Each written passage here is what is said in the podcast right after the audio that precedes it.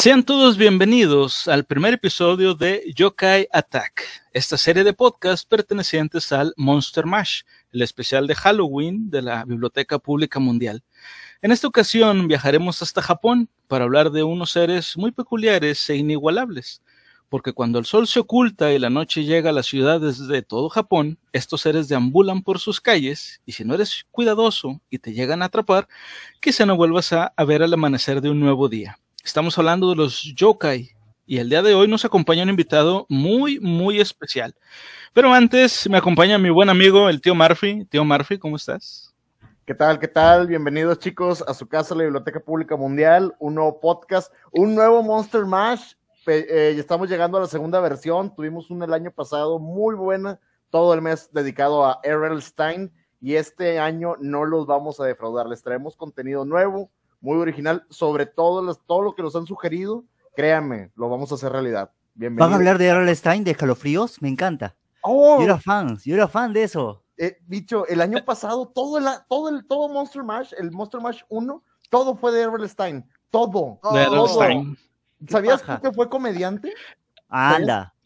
sus primeros libros eran de comedia. ¿Ah, sí? Por eso tenía ese sentido del humor tan ácido, amargo, pero... Esos libros a mí me introdujeron en el, en el mundo de terror. Los escalofríos me... me... Y ahí pasé a Stephen King. Sí, de hecho mucha gente, mucha gente empezó con esos libros y hay una historia por ahí curiosa entre R.L. Stein, Stephen King y Neil Gaiman. Y luego te la platico si gustas. Ya, vale. Pero lo bueno es que ahí están también, igual para la gente para que sepa, en YouTube y en Spotify pueden ver todos los episodios anteriores, pueden ver todo el Monster Mash que hicimos el año pasado y por Spotify pues obviamente los pueden, los pueden escuchar. Y bueno, pues como ya escucharon también, tenemos aquí a el bicho Goya, el senpai el bicho. ¿Cómo estás, bicho? ¿Qué platicas? Muy bien, gracias. Honrado de estar aquí con todos ustedes un honor. No, al contrario, honrados somos nosotros. Somos nosotros. de hecho, mira, ya, ya, el chat empezó a atacar, como siempre, empezamos temprano. Dice Laura Kingsley, hola bicho, bienvenido. Hola Laura. Mago, Dante Furry, bienvenidos. Andan, ya empezaron ahí a comentar, bienvenidos, llegaron temprano, es correcto, llegaron justo, justo a tiempo. Así es, todavía no, no empezamos con nada de, de yokais, eran las puras presentaciones. Y bueno, pues antes de comenzar, me gustaría también recordarles que si les gusta nuestro contenido, por favor denle like y compartan, suscríbanse a nuestro canal, al resto de nuestras redes, que eso nos ayudaría muchísimo y nos motiva a seguir adelante con este proyecto.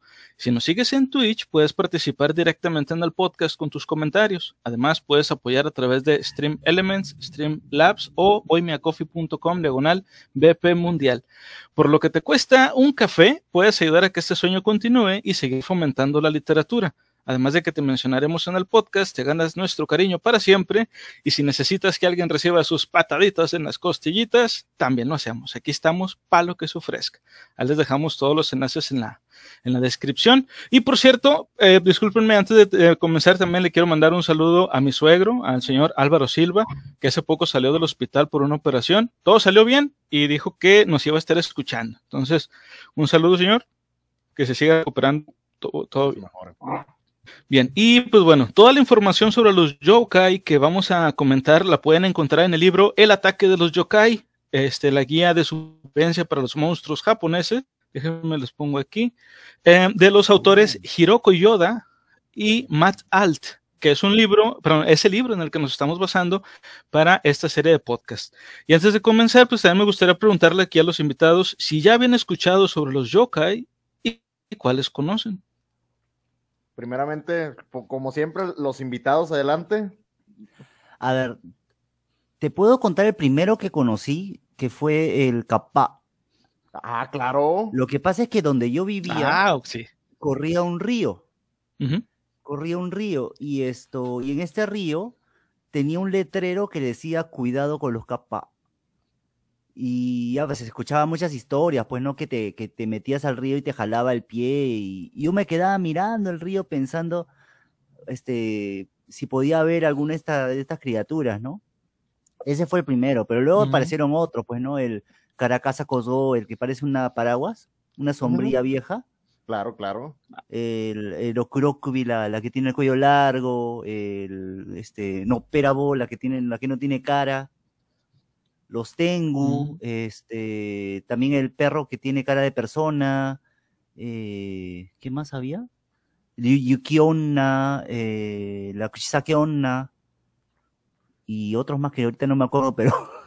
Fíjate que ahorita que mencionaste los capas, yo creo que es, mucho el acercamiento que tuvimos nosotros con la cultura occidental con el capa por el hecho de Mario Bros, que introdujo oh. mucho a, figuras similares a los capa, como tortugas y caparazones o, los cupatrupa, por así decirlo. Ah, claro. Entonces ahí dice aquí Mago, bienvenido Mago, dice, yo solo los había escuchado por la serie de Yokai Watch. Quiero ver eso, nunca lo he ah, visto si quieres, dame un momentito y yo te muestro. Nosotros tenemos, los, bueno, yo en la casa tengo mangas de Yokai Watch, ya que es ah. justo que a final de cuentas es algo muy infantilizado, pero la verdad es muy divertido porque te introduce de una manera muy amigable, sobre todo a los niños, a los yokais.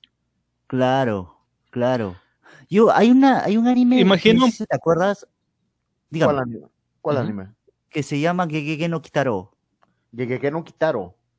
¿Qué? yo sí lo conozco. Ajá. Sí.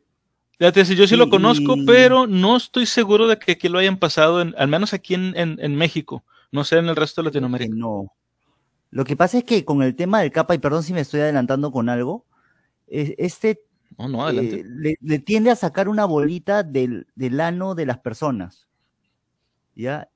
Y justo este tema que puede ser bastante subido de tono lo pusieron en el anime, pero de una manera chistosa. Que en realidad es terrorífica, ¿no? Pero.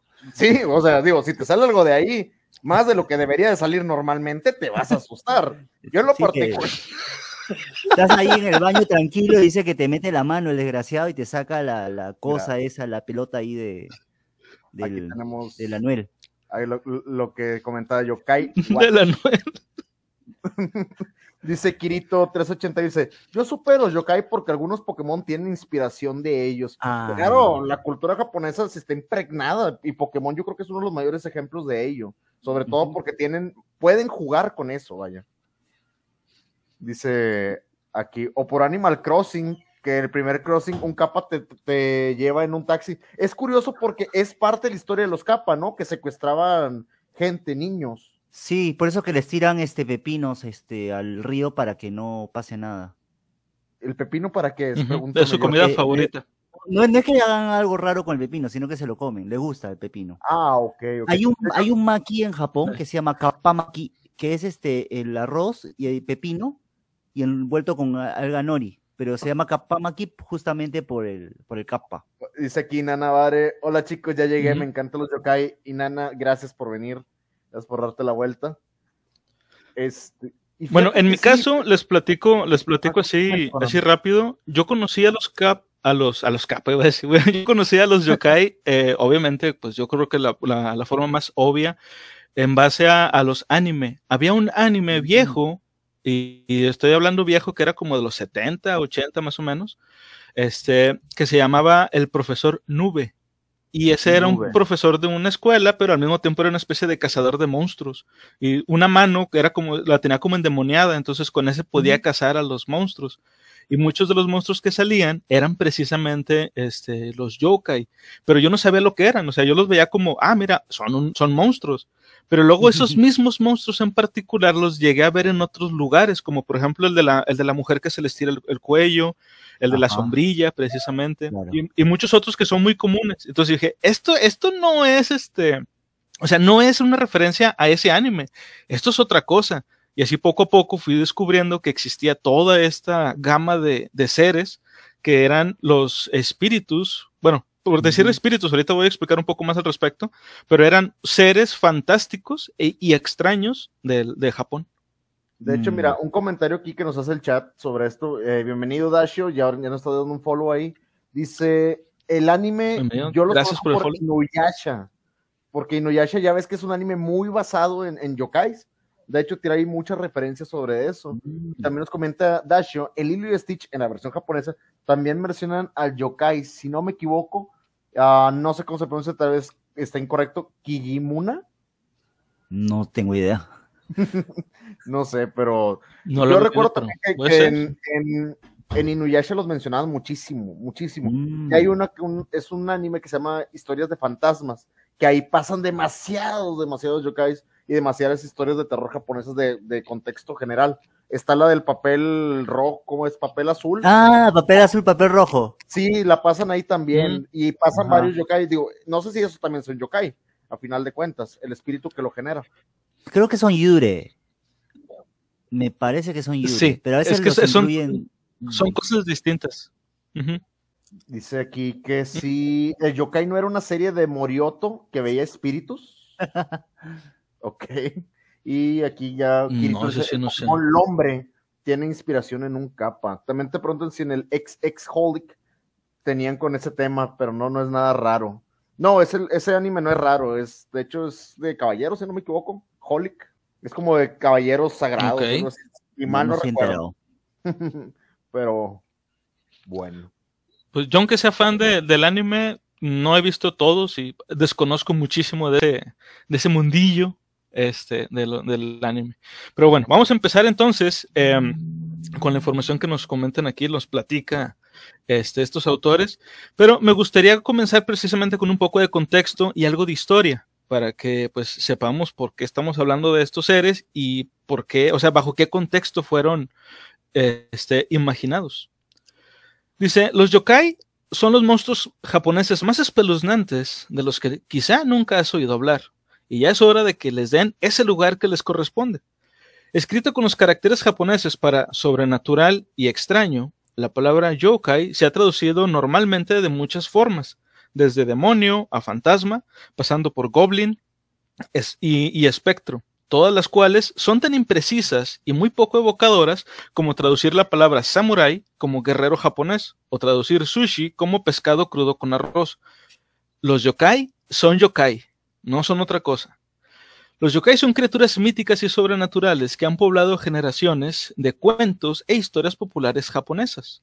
Son los seres que acechan en las noches de Japón los rostros detrás de fenómenos inexplicables representan los intentos de la fértil imaginación humana de imponer eh, significado y racionalidad a un mundo caótico, impredecible y a menudo difícil de explicar. Esto es esencialmente lo que son los yokai, supersticiones con personalidades. Esto me pareció a mí en lo particular muy interesante porque son como si a un, a un refrán le pusieras un cuerpo y ahí lo tienes. Eso es un yokai. Digo, no sé si, si hay algún yokai en particular, por ejemplo, tu bicho, que conozcas que tenga relación directa con algún refrán este, japonés. No, no, no se me viene nada a la mente, pero sí, sí tiene mucho sentido, mucha razón en lo que está diciendo el libro de, de que a través del yokai es que trata de, explicar algo que no se entiende, ¿no? Ah, eh, hay sonidos raros en el techo, ah, no es el yokai tal. ¿no? Este, oye, en medio de la nieve te puedes encontrar con la yukiona y te puede congelar, ¿no? Si te congelas es porque está la yukiona, Fíjate, o, X Z. Fíjate que en, nosotros habíamos hablado En, un capítulo anterior de leyendas urbanas, habíamos dicho que muchos de los yokais o fantasmas o leyendas urbanas de alguna manera tienen que ver con la cultura y el lugar. Por ejemplo, hay gente que te dice, no hables con desconocidos. Y es un, no es un refrán, pero es una instrucción y te ponen un mm. yokai de que porque te pueda aparecer este yokai.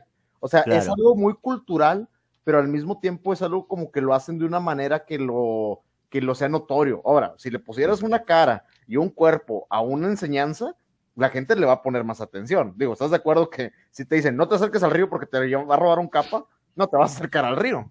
Justo, justo con lo que estás diciendo, hay muchos yokai que están inspirados en objetos que, objetos de, uso cotidiano, como por ejemplo el Caracasa Kodo, que es el, el, paraguas, el sombrilla con el pie, que es el más conocido, me parece. Y, justo se, da, se dan estos yokais porque la gente empezaba a, a botar cosas. Y eso de botar cosas que ya no te sirven, en vez de remendarlo, se consideraba como que algo eh, que estás malgastando. ¿no? O sea, te quieres comprar otra cosa, pues ya, no te sirve lo que tenías. Entonces, ese objeto que has desechado agarra cierto rencor y se transforma en una criatura. Fíjate que algo, muy similar, y para que veas que no es exclusivo de la cultura japonesa, en Europa, ahorita no recuerdo exactamente si es Islandia o Finlandia, había un mito que decía que si tú dejabas los trastes sucios en la noche, invocabas espíritus que se querían comer esos trastes sucios y te iban a maldecir.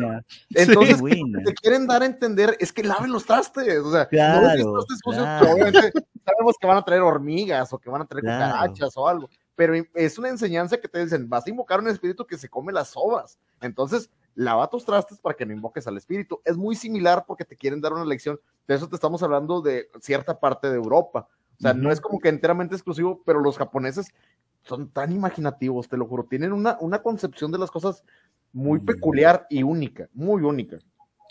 Eh, ahorita, ahorita Lorraine acaba de regalar una suscripción. Muchas gracias por eso, Lorraine. De verdad nos, nos ayudas bastante con eso. Milosaurus se acaba de suscribir. Muchas gracias, Milo, también. Este, y ¿qué, qué decir? Ah, mira, aquí decía, es, es, que no se me perdió. Ah, mira, aquí dice Inana. ¿Sí lo ves ahí el, el mensaje? lo más cercano que tenemos en México a un yokai es la llorona. Yo creo que toda Latinoamérica tiene, digo, no me Todos tenemos, tenemos algo que se acerca, ¿no? Es correcto, todos tenemos como que una similitud. Dice Master Ventus, hey, yo conozco al invitado que no hace TikToks y videos en YouTube. Que dice claro. que, ¿Qué dice X personaje Es correcto, hace más cosas, de hecho, tiene... Él, él, se volvió muy, te volviste muy, muy viral por, yo creo que por los videos de, de, de sushi, dice aquí, Nana, yo estoy bien maldita. lava los trastes. este, yo, yo recuerdo. en lugar de andarse quejando. Yo recuerdo mucho que, que, se volviste muy viral por los videos de, de Sonor y que hablabas del sushi y, la, y la, como las preparaciones. Y sí es cierto, Ventus, él ahorita lo que tiene más reciente, de hecho, acaba de publicar un video, si no me equivoco, fue ayer o hoy, que fue el de los yokais, el de... Kimetsu no Yaiba. Kimetsu no Yaiba. no Yaiba pero si mencionas algo de los yokais, al principio del video empiezas a comentarlo. Entonces, date una vuelta, Ventus. Ahorita terminando el en vivo, date una vuelta a su canal. Lo puedes encontrar como Bicho Goya. El bicho. El bicho. El bicho. El bicho está en YouTube. El bicho. ¿Y el otro canal secundario? eh, no, el Peralibros. El Peralibros. Bueno, continuamos entonces. Dice, durante siglos han acechado las montañas, bosques, campos, ríos y costas de Japón. Algunos son como animales, otros son como humanos. Otros son objetos inanimados que han tomado una extraña forma de conciencia. Algunos eh, son personificaciones de fenómenos naturales y otros son obviamente fantasías irónicas, encarnaciones físicas de bromas, juegos de palabras o modismos. Algunos se consideran útiles, muchos son traviesos, otros muy peligrosos. Son el viejo del costal que vive en Japón, y una vez que se apagan las luces, siempre están ahí, el término yokai no siempre se usó tan ampliamente para descubrir a estas criaturas como lo es hoy. Hasta finales del siglo XVII se les conocía más comúnmente como mononoke. Eh, aquí lo traducen como fantasmas, no sé si sea correcto. Como la palabra mononoke en sí. Ajá, que lo traducen como fantasmas. No, no sé si, si sea correcto eso o sea más parecido a espíritu. Lo digo por la princesa Mononoke, obviamente. Sí, sí, sí. ¿De ahí viene la película de Mononoke no Hime? Sí, porque hablan sobre que eran traducidos. Yo, yo supongo. Espíritu, espectro, fantasma, pero como que lo hacen de una manera muy literal, digo. Inclusive Yokai se llegó a traducir alguna vez como Goblin, o como. Se traducía como. Le salía de cipote en ese momento, así decían, ah, ¿sabes qué? Es un fantasma, es, es un fantasma. Yokai, y en el guion venía Yokai y le ponían lo que querían. A final de cuentas, no tenía un contexto. Entonces, Mononoke también lo traducen como de una manera muy, muy simplista, por así decirlo. Y pues como de una forma más, más ampliada, o sea, es como que abarca muchas cosas, es esto y ya. No era tan específico. Bueno, era Mononoke, que aquí lo traducen como digo, fantasmas, o Bakemono, ah. que se traduciría como monstruo. Bakemono. Ah, muchos ah, eran. Bakemono. Dice, muchos eran original, eh, originalmente de origen extranjero, habiendo llegado a Japón a través de textos religiosos y académicos de China. Otros mm. eran creaciones puramente autóctonas. A finales del siglo XIX, el filósofo y eh, profesor universitario japonés, el doctor Enryo Inoue, vio la creencia generalizada en los yokai como una amenaza para la modernización. Así es que estableció la yokai gaku, o eh, se, se, traduciría más o menos algo así como yokaiología, un enfoque sistemático basado en la ciencia para catalogar y desacreditar supuestos avistamientos de yokais. eh, de manera lenta pero segura, los yokais comenzaron a desaparecer de la conciencia pública casi al mismo tiempo que Japón comenzó a industrializarse e, eh, e insistir un, perdón, instituir un sistema educativo formal. Irónicamente, y esto, esto está bien genial, irónicamente los datos minuciosamente recopilados del doctor Inoue son un tesoro para aquellos interesados en los yokai de la actualidad. O sea, si este doctor no se hubiera encargado de, a ver, ya no crean en estas tonterías porque son mentiras y, todo lo escribió, si no hubiera sido por eso, la gente se los hubiera olvidado. Qué ironía, güey, neta. Dice aquí, nos comenta el chat, dice, pero hasta los yokai se ven kawaii. Pues estamos hablando... Han, sabido marketearlos, pues. Ah, sí, como todo. Tú sabes, tú sabes que el marketing es poderoso. Si tú quieres vender lo que sea, lo pones kawaii chibi y te, y te lo compran. Hace poquito estaba viendo, por ejemplo, un personaje de la cultura japonesa que se llama Izanami, no sé si lo estoy pronunciando bien. ¿Es un samurái o algo así? Me suena. Sí, eh, yo, lo, yo lo veo o lo ubico por el juego de Smite, que es un juego en línea y demás, es un personaje jugable. El personaje no es tan popular o no es este tan utilizado, pero tiene sus versiones chibi. Y las versiones chibi, vieras cómo se venden. Todo lo que es este pues chibi, quieras o no, pueden ser monstruos, criaturas, demonios, lo que sea, pero ponle un chibi y la gente te lo va a comprar. O sea, se ven kawaiis por marketing. Yokai Gaku. Yokai Gaku. Ah, y no de. Ay, no sé cómo se lee lo, lo que sigue. Ese, sí, es lo que les iba a decir, que este es el libro y de hecho te iba a preguntar precisamente si, si lo habías visto anteriormente, bicho. Este es el libro este, que, que, escribió el doctor Enrio Inoue. Esta imagen, digo, me, me, arriesgué un poco al ponerla porque dije, pues como no reconozco bien yo los caracteres, no, no conozco de este, cómo se escribe eso. ¿Sí es? Yo ah, perfecto. Sí. La parte de arriba sí puedo leerlo. Ok, excelso, excelso. Bueno, continuamos. Em, dice, durante un tiempo Pareció eh, como si este complejo grupo de seres fueran lo suficientemente frágiles como para ser ahuyentados por la llegada de la electricidad, los inodoros y la sociedad industrial. Pero los yokai nunca mueren, simplemente se desvanecen hasta que, eh, eh, hasta que las condiciones son idóneas para su regreso. Ah, si bien es posible que las luces... Ajá. Ah, ese es el anime que decías, ¿verdad? Sí, el que, que, no Kitaro. ¿De qué año es? Se, ve muy, se ve muy. Es muy antiguo, es bien, bien antiguo. ¿Pero qué tan antiguo? ¿70s? Yo creo que sí. Creo que de los 60. De los 60. Es que el, tipo de animación y el dibujo lo delata, pero no es como que se envejezca mal, o sea, se ve bien. Hay, un, hay un detalle con este. Hay un detalle con esta, con, con este. Pues, digo, por no decir una cosa en particular, con esta propiedad intelectual.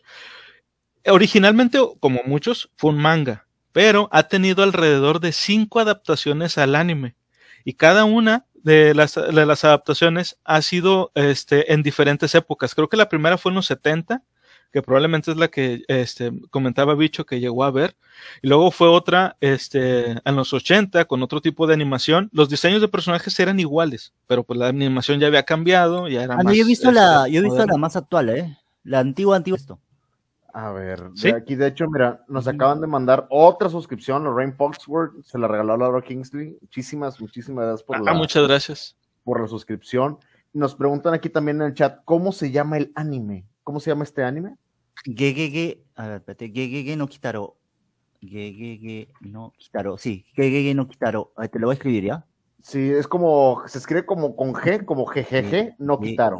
no Kitaro tiene versiones más recientes. De hecho, esta, esta serie de manga es del 59. El, el ojo que sale en el pie del chiquillo que tiene, que tiene, el peinado emo, ese es el tío, ese es el papá. ese es el papá, sí.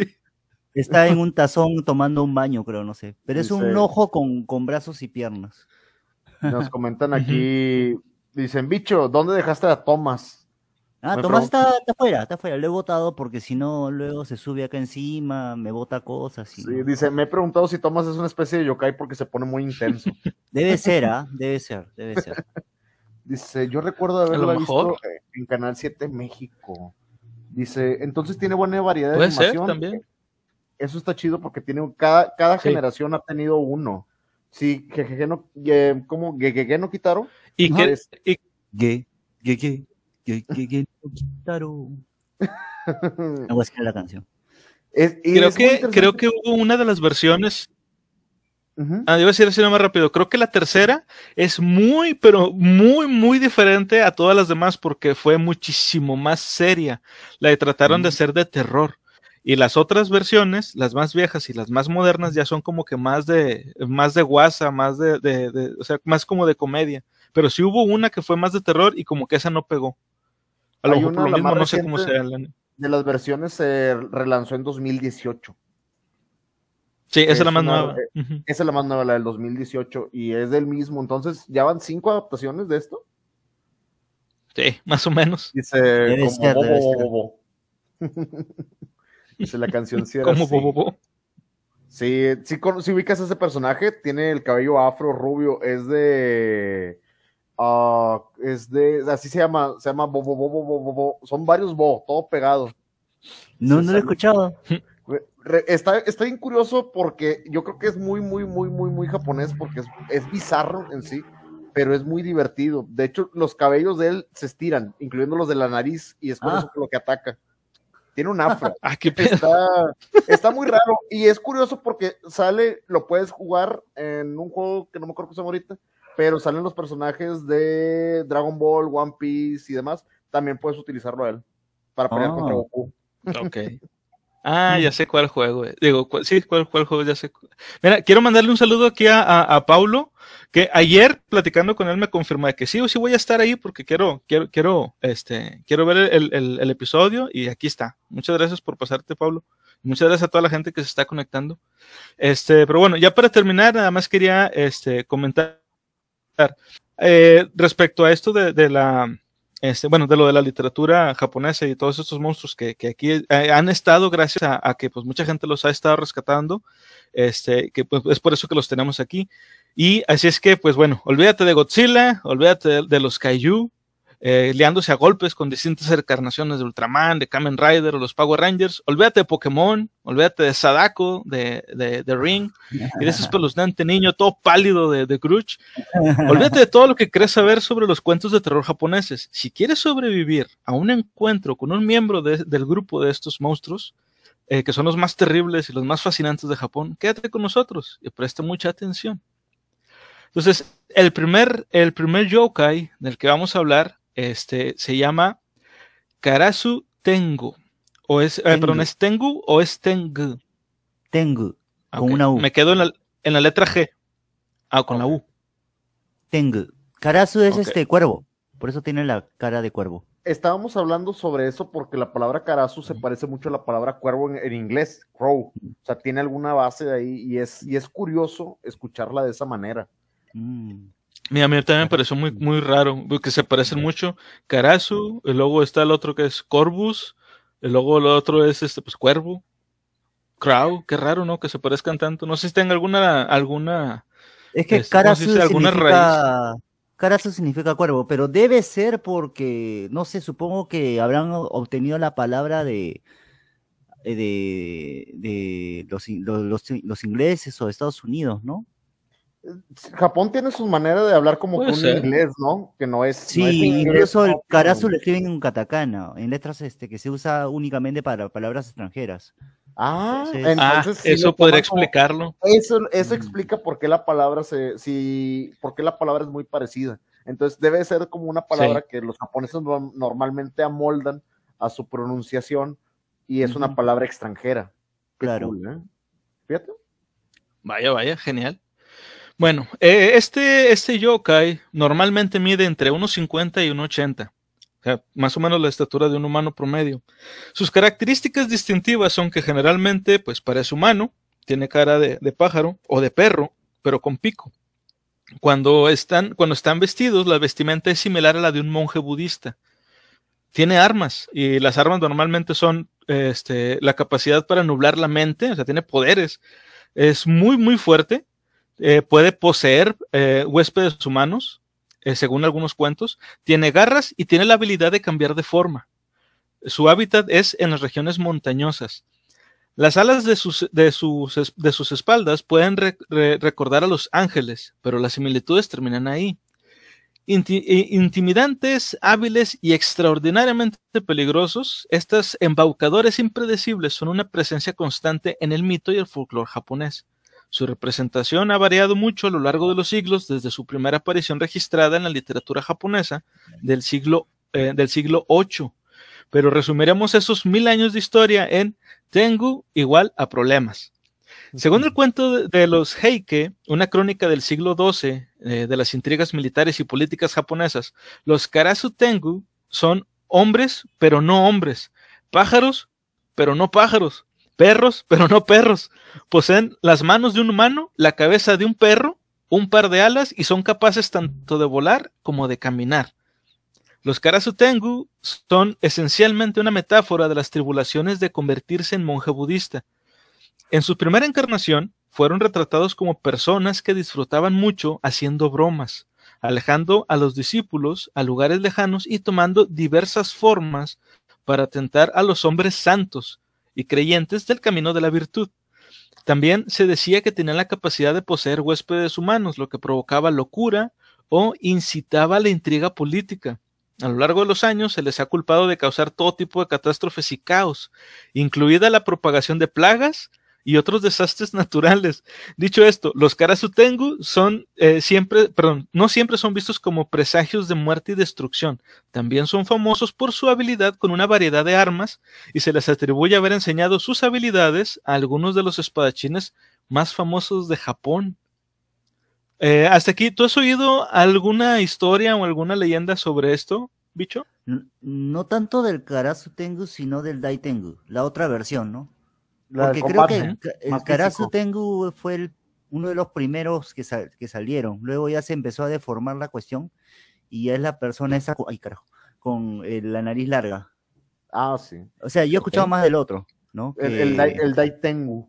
Sí, que, que, lo ven deambulando en la noche. Hay gente que. Hay idols que han dicho que lo han visto en volando por la noche. Pero no sé si vieron eso o cualquier otra cosa, ¿no? idols. O sea, hay gente, hay gente famosa que los ha comentado. Hay, hay este reportes de personas que, o sea, no hay grabaciones, pero que han contado de que, ah, sí, yo en, el, este, vi en el cielo volando un tengu, ¿no? Eso es algo, que siempre se ha escuchado. Mm. fíjate, y es curioso porque como tú dices, el Dai Tengu, al ser guerreros, digo, ahorita vamos a hablar del Dai Tengu, pero al ser guerreros, esto es lo que es el Karasu Tengu, se ve que utilizan armas, pero el Dai Tengu va más a lo físico, ¿no? Va más al, combate cuerpo a cuerpo. Tengo que te digo que sí. Y tiene espada. Pero igual, el Dai Tengu también sé que sé que utiliza armas, ¿eh? Si no me equivoco, pueda que esté mal.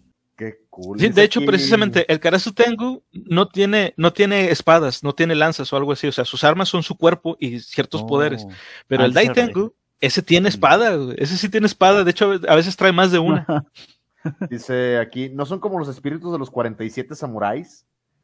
Puede ser, dice Dice Ragamuffin, ah caray, Musashi Miyamoto peleando con uno sería bien interesante. Pues a lo mejor aprendieron de ahí, viejo. O sea, aquí Sí, sé que... los ninjas han entrenado de, de, los Tengu. Los Tengu han entrenado a los ninjas. Había un guerrero que también entrenó con, con un Tengu y le enseñó los secretos y toda la cuestión.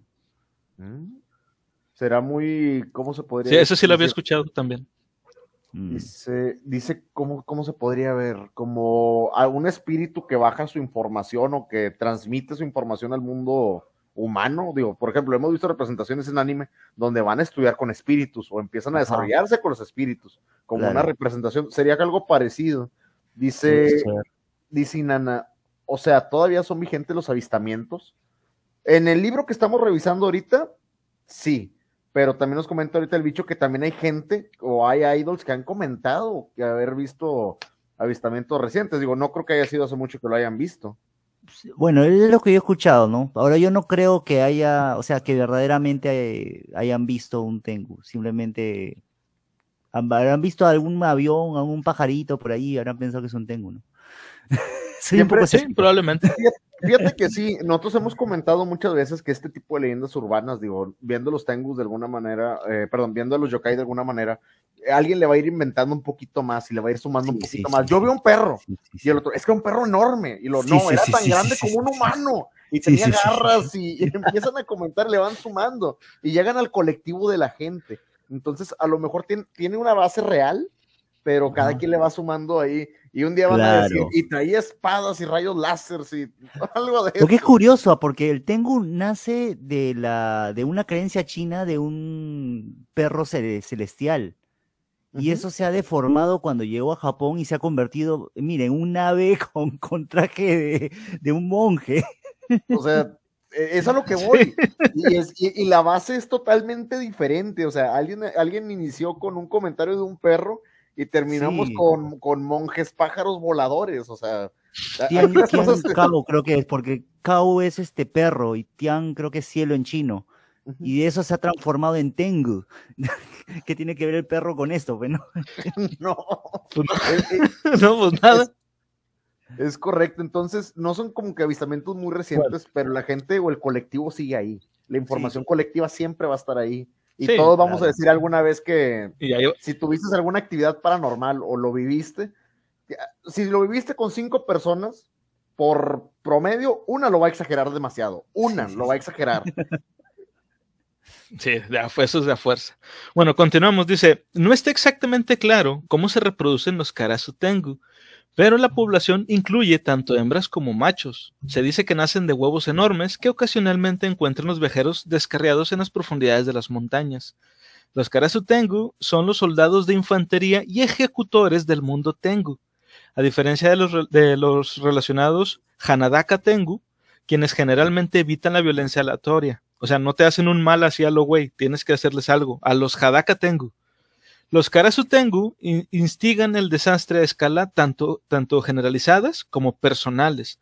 Son ferozmente protectores de su territorio y atacarán sin descanso a quienes los insulten, a ellos o a sus amos. O sea, si tienen jerarquías. Si te encuentras cara a cara con un Karasu Tengu enojado, estás en serios, serios problemas. Su habilidad con una amplia gama de armas es lo suficientemente peligrosa, pero su capacidad para cambiar de forma y tomar vuelo lo hacen mucho más letal que cualquier oponente humano.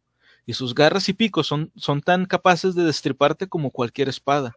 Si vives en un área donde un Karasu Tengu ha decidido eh, propagar una plaga u otra forma de calamidad masiva, con un poco de suerte puedes hacer las maletas y salir.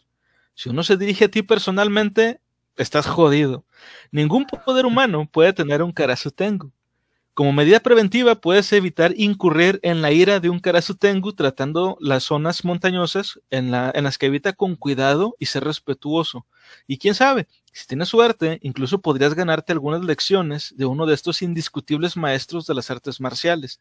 En 1806, los aldeanos de, de la prefectura de Gifu informaron que eh, Tengu, que un Tengu secuestró a un niño de 15 años llamado Yugoro.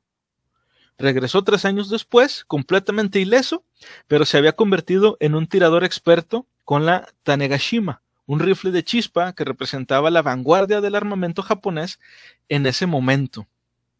Fíjate, ahí está la lección. Ahí está la lección.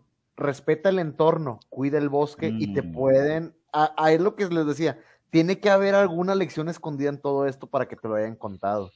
Dice, el, el famoso Florida Man se ganó una lección con un Tengu. Es que nosotros tenemos aquí, no sé si ustedes hayan visto, dicho, una noticia bien bizarra, de lo que sea, pero acá en el, acá en el Norteamérica siempre es una persona del estado de Florida, en Estados Unidos. Y busca, busca en internet Florida Man literalmente te vas a encontrar que golpeó a una señora con un mapache y salió corriendo, este, eh, eh, atropelló un transeúnte y él iba en una bicicleta. O sea, busca Florida Man y te van a salir una cantidad de cosas entonces. De verdad. de hecho, recuerdo que hubo, hubo una historia de un tipo que se embriagó y se agarró a golpes con un caimán. Y le ganó, güey. Y le ganó. Los gringos están locos también. Bueno, pero la gente de Florida más todavía Nos comentan aquí, este, muchos dicen que el maestro, y esto es importante porque también en Japón sucedía mucho esto, que decían, es que el maestro de mi maestro, el maestro lo enseñó un espíritu, mm. dando la línea de enseñanza de los Tengu, y esto era cierto. Yo me imagino que era marketing, era para vender la escuela más cara. Sí, no, es que nosotros venimos de la dinastía de los Tengu y cobramos el triple por lo mismo. A mí me lo enseñó esa criatura. A mí este me lo enseñó un sapo humano. Ah, eh, ah, mira, se conecta. Ojo, este es uno de los mejores nombres que tenemos en el chat. Una gran persona de Argentina que se llama Usted me da asco. Así se llama el usuario. Buenísimo. Dice, usted me da asco, jaja, buenas noches. Estaba esperando para tirar la primera noticia del Florida Man, pero se me adelantaron. Bienvenido, señor, usted me da asco. Bienvenido a su casa, a la Biblioteca Pública Mundial. Dice aquí ahorita estaba leyendo uno de los mapaches, dice, me recordó la película de la pelea de los mapaches que usaban técnicas ninjas, usaban técnicas escrotales ninja, para ser exactos. Eran, eran ¿Sí? los tanuki. De hecho, es un, ah, los tanuki. Esa película es muy buena. Aparecen un montón de yokais y sale todo, toda la... Está muy, es muy, muy buena. Dice Inana, me encanta está muy porque los yokai son protectores de la naturaleza. Fíjate, hablando de lo de la princesa Mononoke, recuerda la lección que te quiere dar, que cuides el planeta, que cuides la, a la vida salvaje. Y también la de los mapaches te dice eso, que cuides el entorno de ellos, que no demuelas, eh, que hagas tanta demolición. Dice, ahí los mapaches dominarán el mundo. Sí, muy probablemente. estamos a nada. Eh, a, menos que los, ¿cómo se llama el otro? Los, este, los que son los zorros, los kitsune, son los únicos que nos podrían ayudar. Siempre están peleando los kitsune y los, los tanukis. dice aquí, no sé si, ah. si, tú recuerdas, bicho, ¿viste la película de Monster Inc? La primera, la uno. Monster Inc. Sí. No, creo que hay, una, hay una parte donde hacen una referencia a ah, en español y hay una escena donde hacen un acento argentino sobre exagerado. Por eso, te doy el contexto, dice, porque aquí dice Mr. Ragamuffin, un Shokai voló sobre mí y destruyó un auto con su rayo láser. Buenísimo. ay, ay, bueno, continuamos con el siguiente, el siguiente yokai, que es el Hanadaka Tengu. Pero tengo yo una duda aquí. ¿Por qué aquí le pusieron Hanadaka? No, no, sé si lo estoy pronunciando bien. Tengo una duda. Recuerda, tengo. tengo, tengo una duda. bueno, ¿por qué, ¿por qué aquí dice Hanadaka y ahorita, como lo estabas comentando tú, bicho, era Dai. O sea, no sé si sea lo mismo, pero pronunciado de otra forma, o, cuál es la diferencia. no tengo idea. Yo cuando estaba averiguando para el video que estaba haciendo, lo leí como Dai Tengu, pero, pero tiene sentido, porque Dai, este, perdón, este, Hanadaka es este, nariz grande, nariz ah. larga, creo que es. No, nariz alta, nariz alta. De ahí viene. Oye, imagínate que, alguien te dijera, oye, en Japón me decían Hanadaka. Yo pensé que me estaban poniendo un nombre local, me estaban diciendo Narizón. Qué mala. Uno, uno por no entender idiomas no sabe si se lo están fregando o no, ¿eh? Eso es terrible. Viajas y no sabes qué te están diciendo y de repente como que te apodan de algo y tú bien feliz de la vida presumiéndolo y pues te estaban diciendo Narizón. Dice aquí, ese personaje, mira, aquí está el comentario que ah, te decía, que Ese personaje de Narizón se parece a la máscara de Takuma de Mr. Karate pero, está usando una máscara de Tengu. Así es, pero eh, y te recomendaría ahí el comentario venía de Paul, de Paulo. Paulo, te recomiendo el último video que sacó el bicho en su canal que habla sobre eh, Kimetsu Yaiba. Eh, habla sobre este tipo de máscaras y sobre este tipo de, aditamentos que estamos comentando que se parecía mucho a lo de Mr. Karate. Date una vuelta terminando y checa el último video de El Bicho. Para que y ahorita van a ver por qué ahorita van a ver por qué este personaje, eh, Mr. Karate, este, usa, o sea, por qué usa esta, esta máscara. Precisamente tiene mucho que ver con lo que estaba comentando el bicho hace un momento.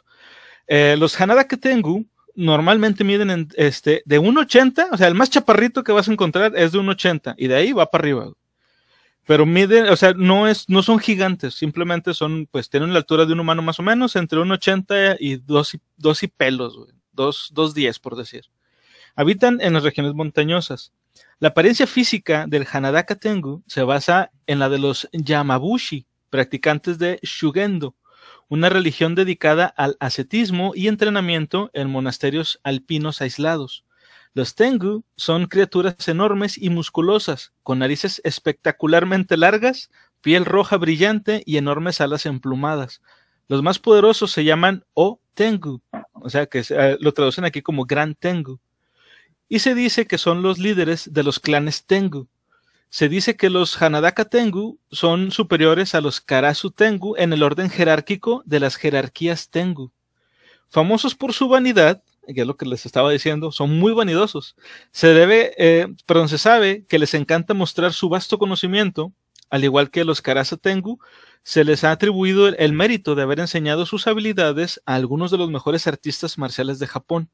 Con una eh, cultura elaborada y profundos lazos en la mitología japonesa, la religión y las artes marciales, los Tengu a menudo se describen como dioses menores. Incluso hoy día, las máscaras tradicionales con sus rostros son vistas comúnmente en Japón. Estos yokai tienen una amplia variedad de habilidades sorprendentes, incluido el poder de comunicarse sin mover la boca, y una velocidad de vuelo, según se informa, a la par de los aviones a reacción, e incluso tienen la habilidad de la teletransportación. Son famosos por su obsesión con la disciplina y el entrenamiento espiritual. Un Hanadaka Tengu rara vez participaría en actos de violencia desenfrenada. En lugar de eso, prefiere jugarle una mala pasada a su presa, a menudo en un intento de enseñarle una lección a un alma descarriada. Muy a menudo, las víctimas de estas travesuras son llevadas a algún lugar lejano. En un incidente notable, en 1812, un hombre completamente desnudo cayó del cielo sobre las calles del distrito de Asakusa en Tokio.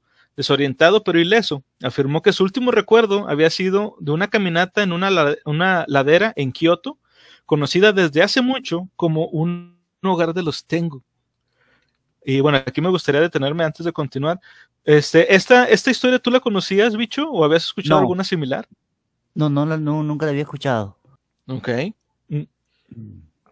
Bueno, continuamos. Dice... Lo que estás mencionando ah. de, que son arrogantes, eh, el emoji del Tengu que hay en WhatsApp, justamente para decirle a alguien eso. Ah. Ah, o sea, ¿eso significa? Sí, eres un arrogante. Oye, qué buena onda. Por eso que hay un emoji de un Tengu. Ajá.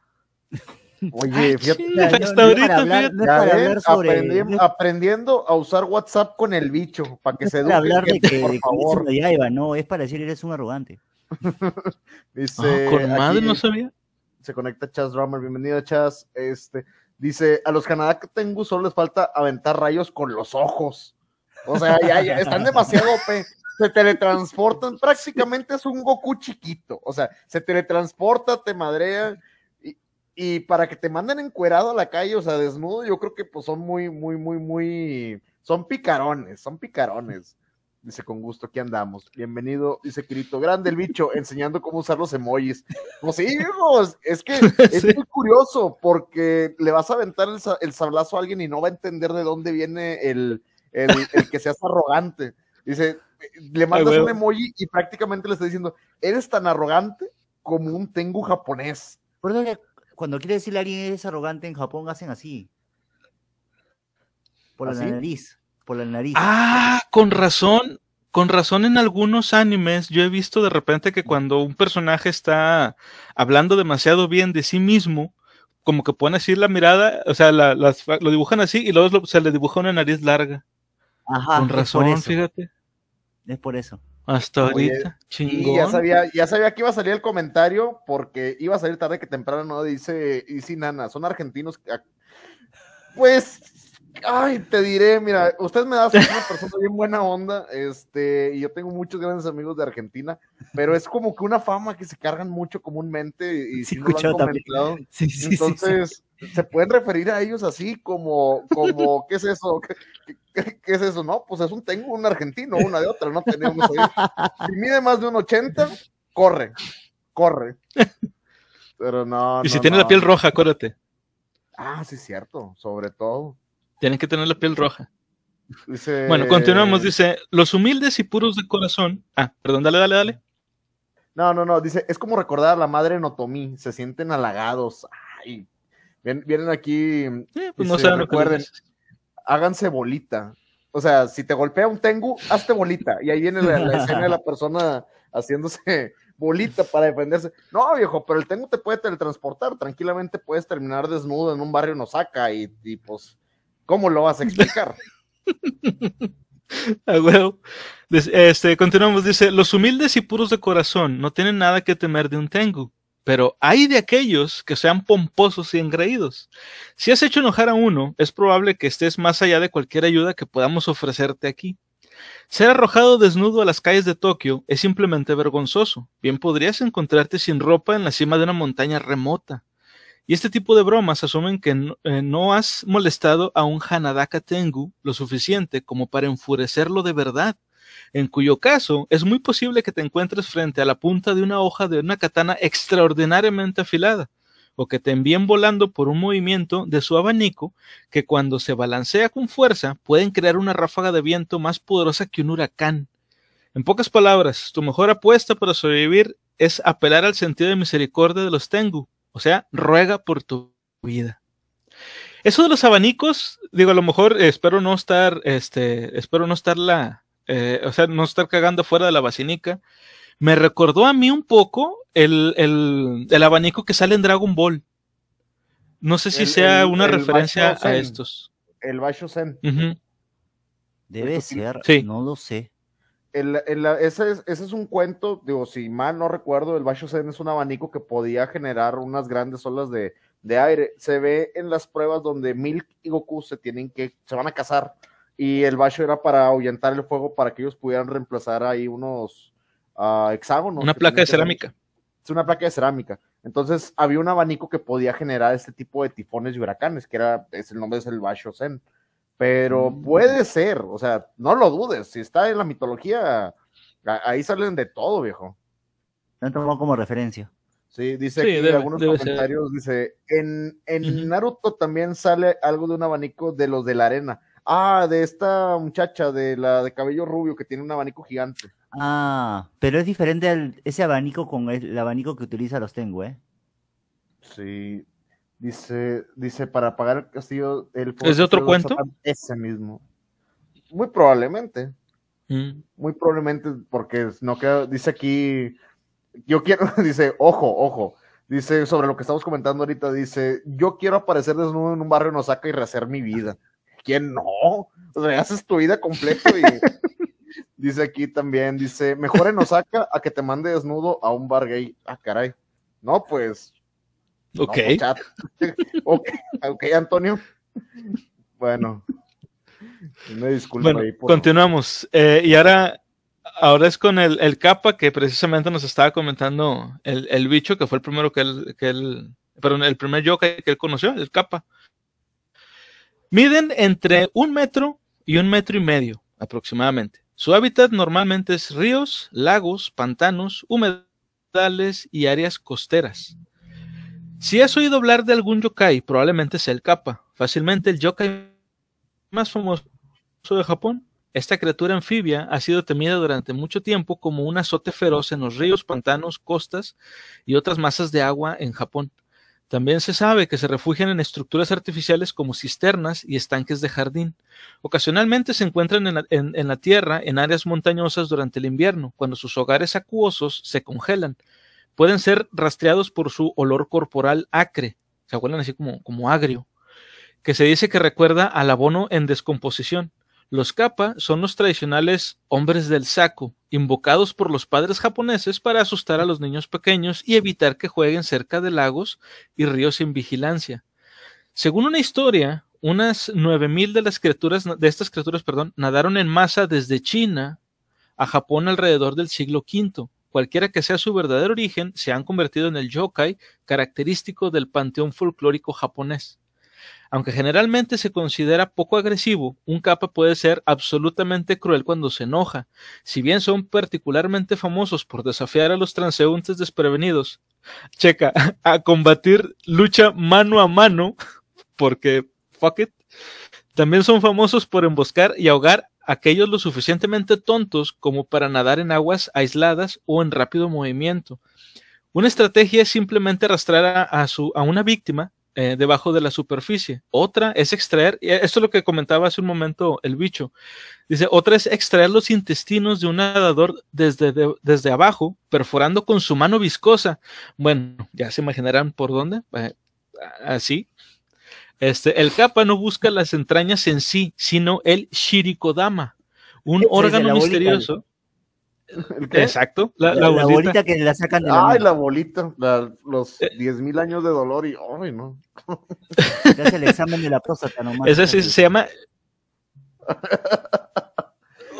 El, examen de la próstata. Pero la fuerza, y acá es prevenido. Yo, creo que, sí, yo creo que el, examen de la próstata ah, japonés es un poquito más agresivo que el local. Tienes que andar buscando un capa. Y Pero acá te saca una bolita, pues te saca una bolita de ahí. No. Acá te saca algo. Bueno, el, el Shirikodama supuestamente es un órgano misterioso que se dice que se encuentra en el colon.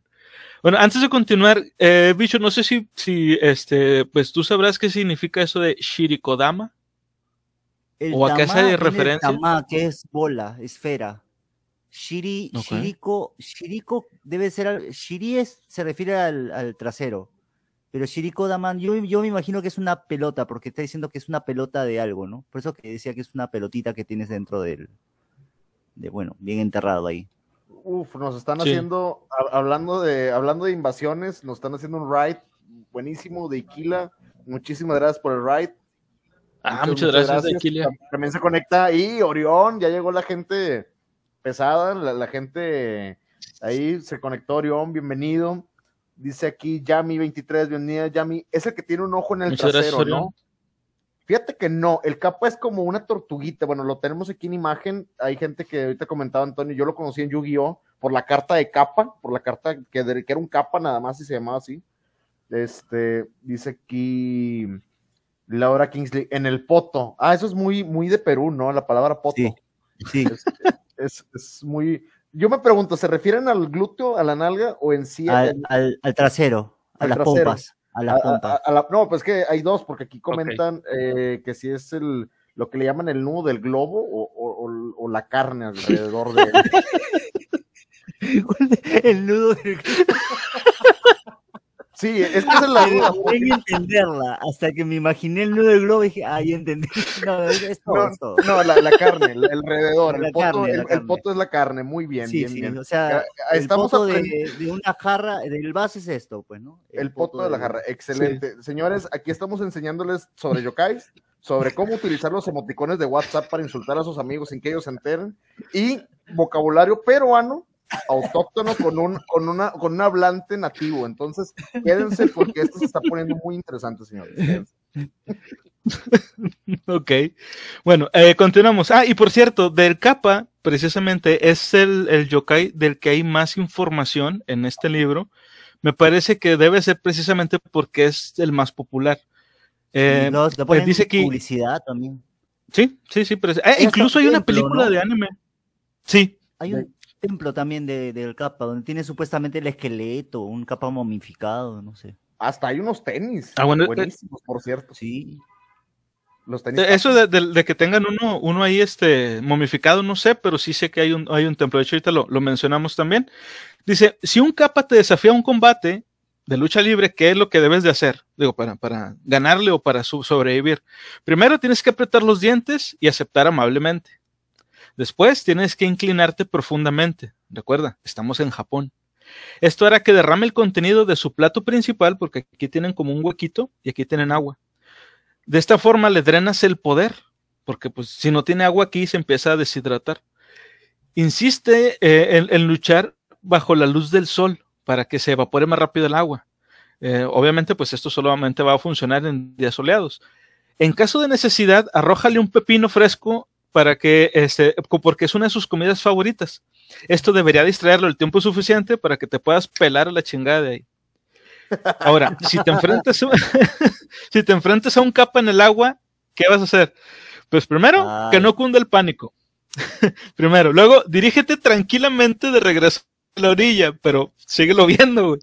Las criaturas han ayudado ocasionalmente a los niños que se están ahogando, eh, acercándolos a la orilla, así que trata de actuar como si fueras un niño. ¿Quién sabe? Es posible que te permita a ti y a tu colon salir del apuro. Oye, no, fíjate, es, es, algo muy curioso. De hecho, mira, aquí nos quedaste todo el chat ahí explotando.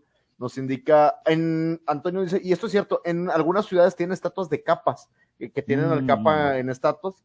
Y comenta algo que nosotros le llamamos un tiro sin lima, que es un tiro limpio, te quitas la camisa y te la avientas el otro a puñetazo limpio. Entonces, ahí Parado y sin polo, le decimos acá. Ah, sin polo. Parado, y sin polo. Bueno, eh, parado y sin polo. Acá, se dice un tiro sin lima, o sea, la lima, la lima refiriéndose a Voy la. Yo aprendí también algo nuevo. Y comenta Comentan, dice, lo agarró coscorrones. No, Antonio, no te conviene acercarte. Aquí, la intención del capa es huir o sobrevivir. No te le vas a enfrentar. O sea, olvídate de enfrentarte. Aquí, aquí estamos Lo ves flaquito y todo, pero. No, son bravos. Está flaco y correoso. Sí, son bravos, son bravos. Cuida tu colon. Sí, no, no, no. Y, cuídate el colon. Lo, primero que tienes que hacer. Lo, lo primero que tienes que hacer es manos al colon tapa todas las entradas. Si te puedes sostener el, el, poto, hazlo, hazlo, sosténlo. Aférrate a él, por favor. Es peligroso. Sí. Es peligroso. Tienes, tienes un tesoro en él que el capa quiere y va a encontrar. Entonces, nada lo va a detener. No, no, lo, no lo busques. Dice aquí, dice aquí Laura Kingsley, tapando el nudo del globo furiosamente. Esa es la estrategia. Esa es la estrategia. Y dice aquí. Furiosamente. En Latinoamérica somos muy chileros. El referirse a ser chilero es una persona como que muy.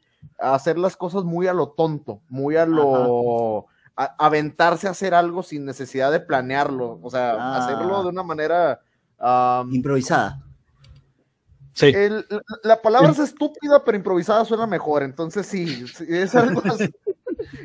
hacemos las cosas sin pensar y nos aventamos ahí al hacer las cosas, entonces sí, sí es cierto. A ver qué sale. si, vemos un capo, lo vemos flaquito y chaparrito, pero no, si nos dan la torre, o sea, si nos, si nos revienta. Tranquilamente.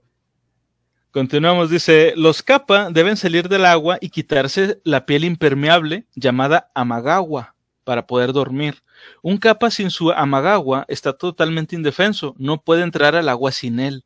Debido a esto, los impermeables también se conocen como amagapa en Japón. Esta nunca en mi vida la había escuchado. No sé si, si este, hay alguna otra forma en que le llaman así a los impermeables en Japón. No sé, es la primera vez, no, sabía que se quitaba un impermeable. Yo siempre pensaba que se metían así nomás al agua.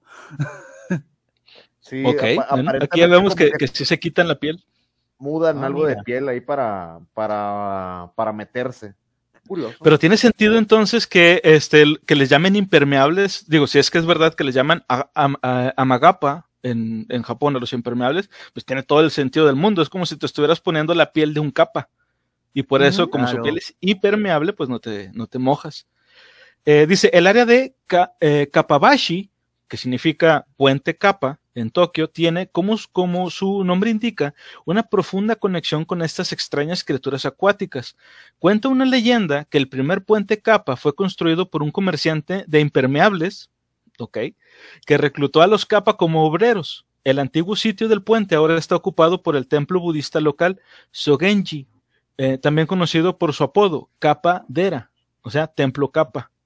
Y existen dos proverbios eh, que hacen referencia a los capa que me gustaron mucho. En el libro vienen más, pero muchos no tienen mucho sentido traducidos del japonés al inglés y luego del inglés al, español. Eh, uno es, espero pronunciarlo bien, es capa no kawanagare, que significa incluso un capa puede ahogarse. Kawanagare. Ah. Mm. Muy bueno. que sería pues una forma de decir que incluso los expertos pueden cometer errores. Y el otro es Riku, nu, Riku ni Agata Kappa, eh, que significaría como un capa en tierra. O sea, es un dicho que se refiere a, situaciones en que, eh, perdón, en las que alguien está fuera de su elemento. ¿Estos tú los habías escuchado antes, bicho? ¿O algún otro mm. parecido? No, po, no, no, no lo he escuchado. Aquí comenta Kirito, dice, o sea, ¿se puede decir que están usando un traje de baño, los capa? Sí, pues, ¿no? Sí. Más o menos, sí. Sí. Eh, eh, yo, yo normalmente dice, dice aquí Antonio, dice, me imagino aventándome un tiro, una pelea con un capa y luego se fija en la imagen, luego mi voz, si eso soy yo antes de que me partan un capa y como de que el tipo todo destrozado con el, con el trasero abierto y al aire diciendo, se preguntarán cómo he llegado a esta situación. Aquí comienza mi historia. Y la cámara. Ay, no. Dice, los capas vienen en vivo. Dice, vámonos a Latinoamérica. Perdónenme si los capas nos están viendo en este momento. Les, voy les vamos a decir algo. Latinoamérica ya no tiene nada que hacer. Ya no tiene nada que hacer, nada que hacer. Primeramente, no tenemos miedo de pelear. En segunda, no vamos a entregar el poto a ninguna costa. Es algo que se defiende a capa y espada. Y en a capa y espada. Y en tercera, bienvenidos a la Biblioteca Pública Mundial.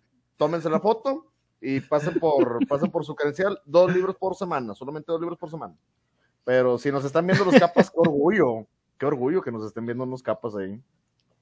Qué chido, qué chido. Ah, y me faltó mencionar también, este, pero bueno, ya lo había comentado también del bicho, que en Japón hay un, hay un sushi, que es el, el era capa sushi, ¿verdad? Me dijiste. Kapamaki, kapamaki. Ah, capa mm. maki, que es un, un sushi que tiene, que tiene pepino porque pues es la comida favorita de, de los, de los capa.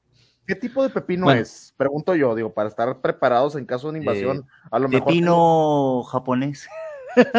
Maldita sea, no tenemos ese en América. Es, como encurtido, ¿no? Es como en vinagre. No, es el, es el pepino normal, o sea, el crudo. Que lo cortas así delgadito nomás y lo pones dentro del arroz. Caray. ¿Y es, sabe distinto o, es...? Sí, sabe distinto. Es lo que quería. Algo, algo que tú pudieras decir que tiene un sabor similar aquí en Latinoamérica para prepararnos en caso de alguna invasión capa. Creo que le puede gustar cualquier tipo de pepino, pero igual lo es un poco más delgado también. Mm. No, ok. Por, favor, gente. Era lo que a ver, ¿qué, está comentando el chat? Dice, les aventamos todos los seres que tenemos el primero al chupacabras y luego al hombre pájaro. Nosotros también tenemos nuestros yokai, señores. Van a, van a irse con todo. O sea, ya me imagino a la llorona partiéndosela, o sea, partiéndosela de verdad contra los yokais japoneses. Aquí hay orgullo. Güey, yo, yo pagaría, yo pagaría por ver una pelea entre un capa y un chupacabras, güey. Oye, estaría, eh, estaría chido, estaría chido hay que conseguir, hay que conseguir un chupacabras vivo y el, capa se lo encargamos al bicho en un viaje que tenga a Japón y los ponemos como, como, peleas de gallos, como claro, me lo traigo en un tanque de agua. Serían Pokémones. Ah, sí, en un tanque de agua, hay que traer Se ve como Pokémon. Dice Pokémon Stadium, vale. Dice Florida Man se avienta un tiro con un capa. Oh, eso también lo quiero ver el Florida Man golpeándose con un capa a puño limpio. Y, supongo que Florida Man va a ganar. Sí, esos tipos están locos. Dice. El, capa lo acusa de, de, de, acoso y la chingada. el, el, capa dice: Yo venía por él y él me sacó a mí algo de mi trasero. que Florida Man puede sacarle algo. Dice: El chupacabra le avienta un mapache al capa. Sí, son capaces. Los chupacabras son bien traicioneros. Son, están maleados como como han sobrevivido por mucho tiempo. Ya por último nos comenta aquí Nana, qué rico, yo seré un capa porque me encanta el pepino. Ya a mí también, pepinillos en hamburguesas, riquísimos, riquísimos. 10 de 10. Oh, sí, están bien chidos. Oye, sí, el, pepino japonés sería entonces parecido al pepinillo, ¿no? Al, que conocemos como, como, pepinillo que le ponen a las hamburguesas. Al pico. Ah, pero ese está encurtido. Ah, hay algunos que Ah, bueno, pero me refiero cuando está crudo. Ah, claro, claro. Es que tenemos el, tenemos el, hay, dos tipos de pepino por traducción en inglés, uno que es el cucumber, que es la, el dulce, el, frutal, y el pickle, que es un pepinillo y que se refiere más al chiquitito. Sería algo más como ah. eso, ¿no? Sí. o sea, es largo, pero es delgado. Y es más crocante. Sí, sí, sí. Al menos para mi gusto es más crocante. No tiene tantas pepitas. Mm, qué rico. Como el pico, oh, ha de ser el pico. debe casi, ser así. Casi, casi, seguro. No sé, por cualquier cosa, prepárense con un jarrón en su refri para cualquier eventualidad. No vaya a ser. no vaya a ser, sí, huevo. Bueno, vamos con el siguiente yokai, que sería el Sashiki Warashi. O Sashiki Warashi. ¿Cómo se pronunciaría? ah, ok, bueno. Sí, es con Z, Curioso, nunca he visto una palabra en ah. japonés con Z. Dashiki Warashi. Lo acabo de googlear, porque no lo conocía. Zashiki, Zashiki con Z, ¿no? Sí, con Z. Sí, ah, con Zashiki, Zashiki Warashi. Zashiki Warashi, ok. eh, bueno, la altura de... de tesoros y me está cayendo muy bien. Ese yokai que, que venga ya, por favor. De hecho, ahí donde está la, el kit, ahí donde está el kit de la cuestión con este, con este yokai. El problema no es que esté, güey. El problema es cuando se va. Ahorita vas a ver. Normalmente su altura es igual a la de un humano de unos 5 años. O sea, tiene más o menos como la estatura de un niño. Y su, su hábitat son únicamente los hogares felices. Dice, un ensamble lindo y tierno cubre la asombrosa habilidad de este yokai para destruir la vida de las personas. Pero no lo malinterpretes, no está enojado ni busca venganza. De hecho, la mayoría de las veces, ay, perdón, dice, la mayoría de las veces es francamente divertido. Tomando su nombre del término japonés para una habitación tradicional con piso de tatami y un término arcaico para la palabra niño cuando, cuando está feliz, el Zashiki Warashi es una especie de poltergeist agradable. Le gusta especialmente las bromas y los trucos, como treparse, treparse encima de, las personas cuando están dormidas en la oscuridad de la noche, voltear almohadas y deshacer camas, hacer que la música salga de habitaciones que de otro modo estarían deshabitadas, y esconderse en medio de grandes grupos de niños durante las comidas. En esencia, este es un yokai que querrás tener en tu hogar porque la presencia del Zashiki Warashi es un signo de buena suerte. Los problemas vienen cuando se va. El Zashiki Warashi no es agresivo, parece un inofensivo niño pequeño, pero entonces, ¿de qué hay que tenerle miedo? Pues, como decía, ahí es donde está el kit de la cuestión. La brillante buena fortuna de Zashiki Warashi solo dura mientras él está en tu casa. Su sola presencia es una demanda silenciosa de respeto y cuidado. Si se le descuida, o más específicamente, se descuida la casa en la que habita, él, se va. Y cuando un Zashiki Warashi se va, tú y toda tu familia definitivamente están jodidos, ya que la bancarrota, el desastre y las luchas domésticas seguramente seguirán. Una casa abandonada por un Zashiki Warashi está en camino a la ruina. Piensa en el Zashiki Warashi como un niño adoptado. Cuida de tu hogar y de todos los que viven en él y el Sanshiki Warashi se ocupará de ti. Este yokai es, esencialmente el reflejo del nivel de felicidad de un hogar. Si se va, ya es demasiado tarde para ti y para tu familia. A pesar de su inclinación por la diversión y los juegos, el Zashiki Warashi es en realidad un tipo tímido que tiende a esconderse de todos menos de los residentes de la casa que habita, y con más frecuencia solo se hace visible para los niños pequeños. El esparcimiento de ceniza en el suelo por la noche puede capturar sus pequeñas huellas al llegar por la mañana. Aquellos que quieren encontrarse cara a cara con este yokai deben visitar cierta habitación de un hotel con el nombre de Ryokufuso en el área de Kindai Ichi Onsen de la prefectura de Iwate, es legendario como el hogar de un Sashiki Warashi. Aparentemente no hay escasez de personas que quieran conocer este gentil yokai, ya que el hotel a menudo se reserva hasta con, checa, hasta dos años de anticipación, güey. Mm, es un chorro. Mira, hay un comentario, mira, que voy a interrumpir un, momentito a Conan. Y esto me gustó porque Bucket of Trash Panda ya agarró un poquito la onda de eso. Dice, ese yokai representa la enseñanza de cuidar a tu familia. Mm. Eso es lo que representa este yokai. Representa el amor a tu familia, el cuidarlos, mantener un ambiente sano, mantener un ambiente divertido, porque si se van, la ruina va a quedar sobre ti.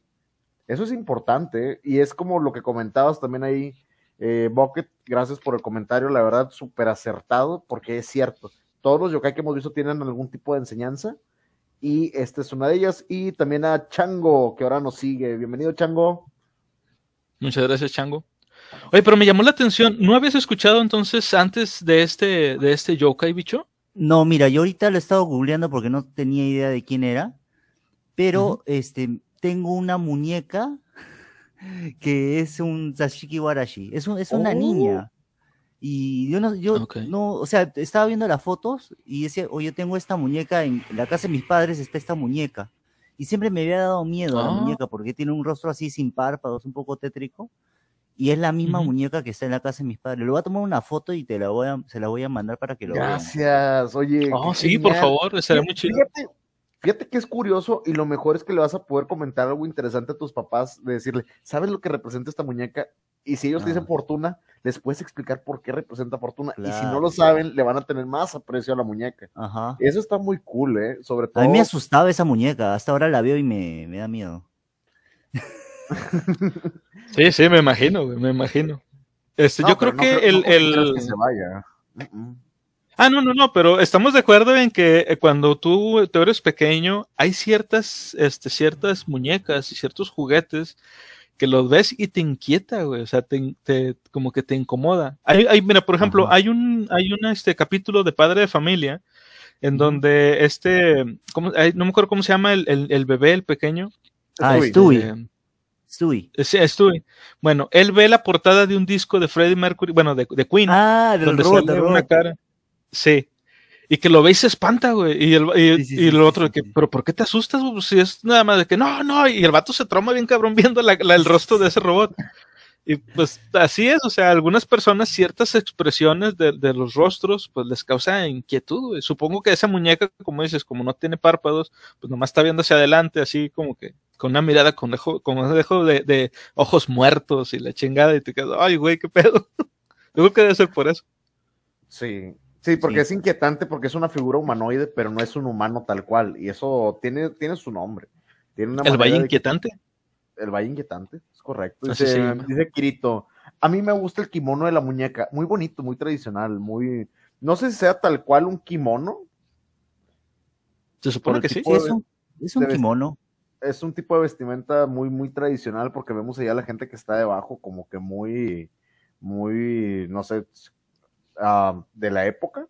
Dice aquí, dice Antonio, mi yokai sería mi hija hermosa, llena de felicidad, y aunque no haya lana y felicidad, ah, la felicidad va primero, puedes tener todo el dinero del mundo y el dinero no te vuelve feliz, pero pues yo también, yo también quiero llorar con algunos billetes, porque sí, estamos, está, muy tranquilo todo el asunto. Simón. Bueno, continuamos. Este, este yokai, de hecho, me parece a mí de los más, eh, bueno, desde mi punto de vista, de, de los más eh, extraños. Yo quiero saber la lección de, este los más extraños. Quiero saber qué fregados te van a enseñar con esto. Bueno. no, tengo ni la más maldita idea. de hecho, sí tiene una, sí tiene una lección, una lección bastante, bastante importante, sobre todo para, para la gente que. Bueno, ahorita van, van a ir viendo. Este yokai se llama Wanyudo. Eh, se escribe W-A-N-Y-U-D-O. Wanyudo.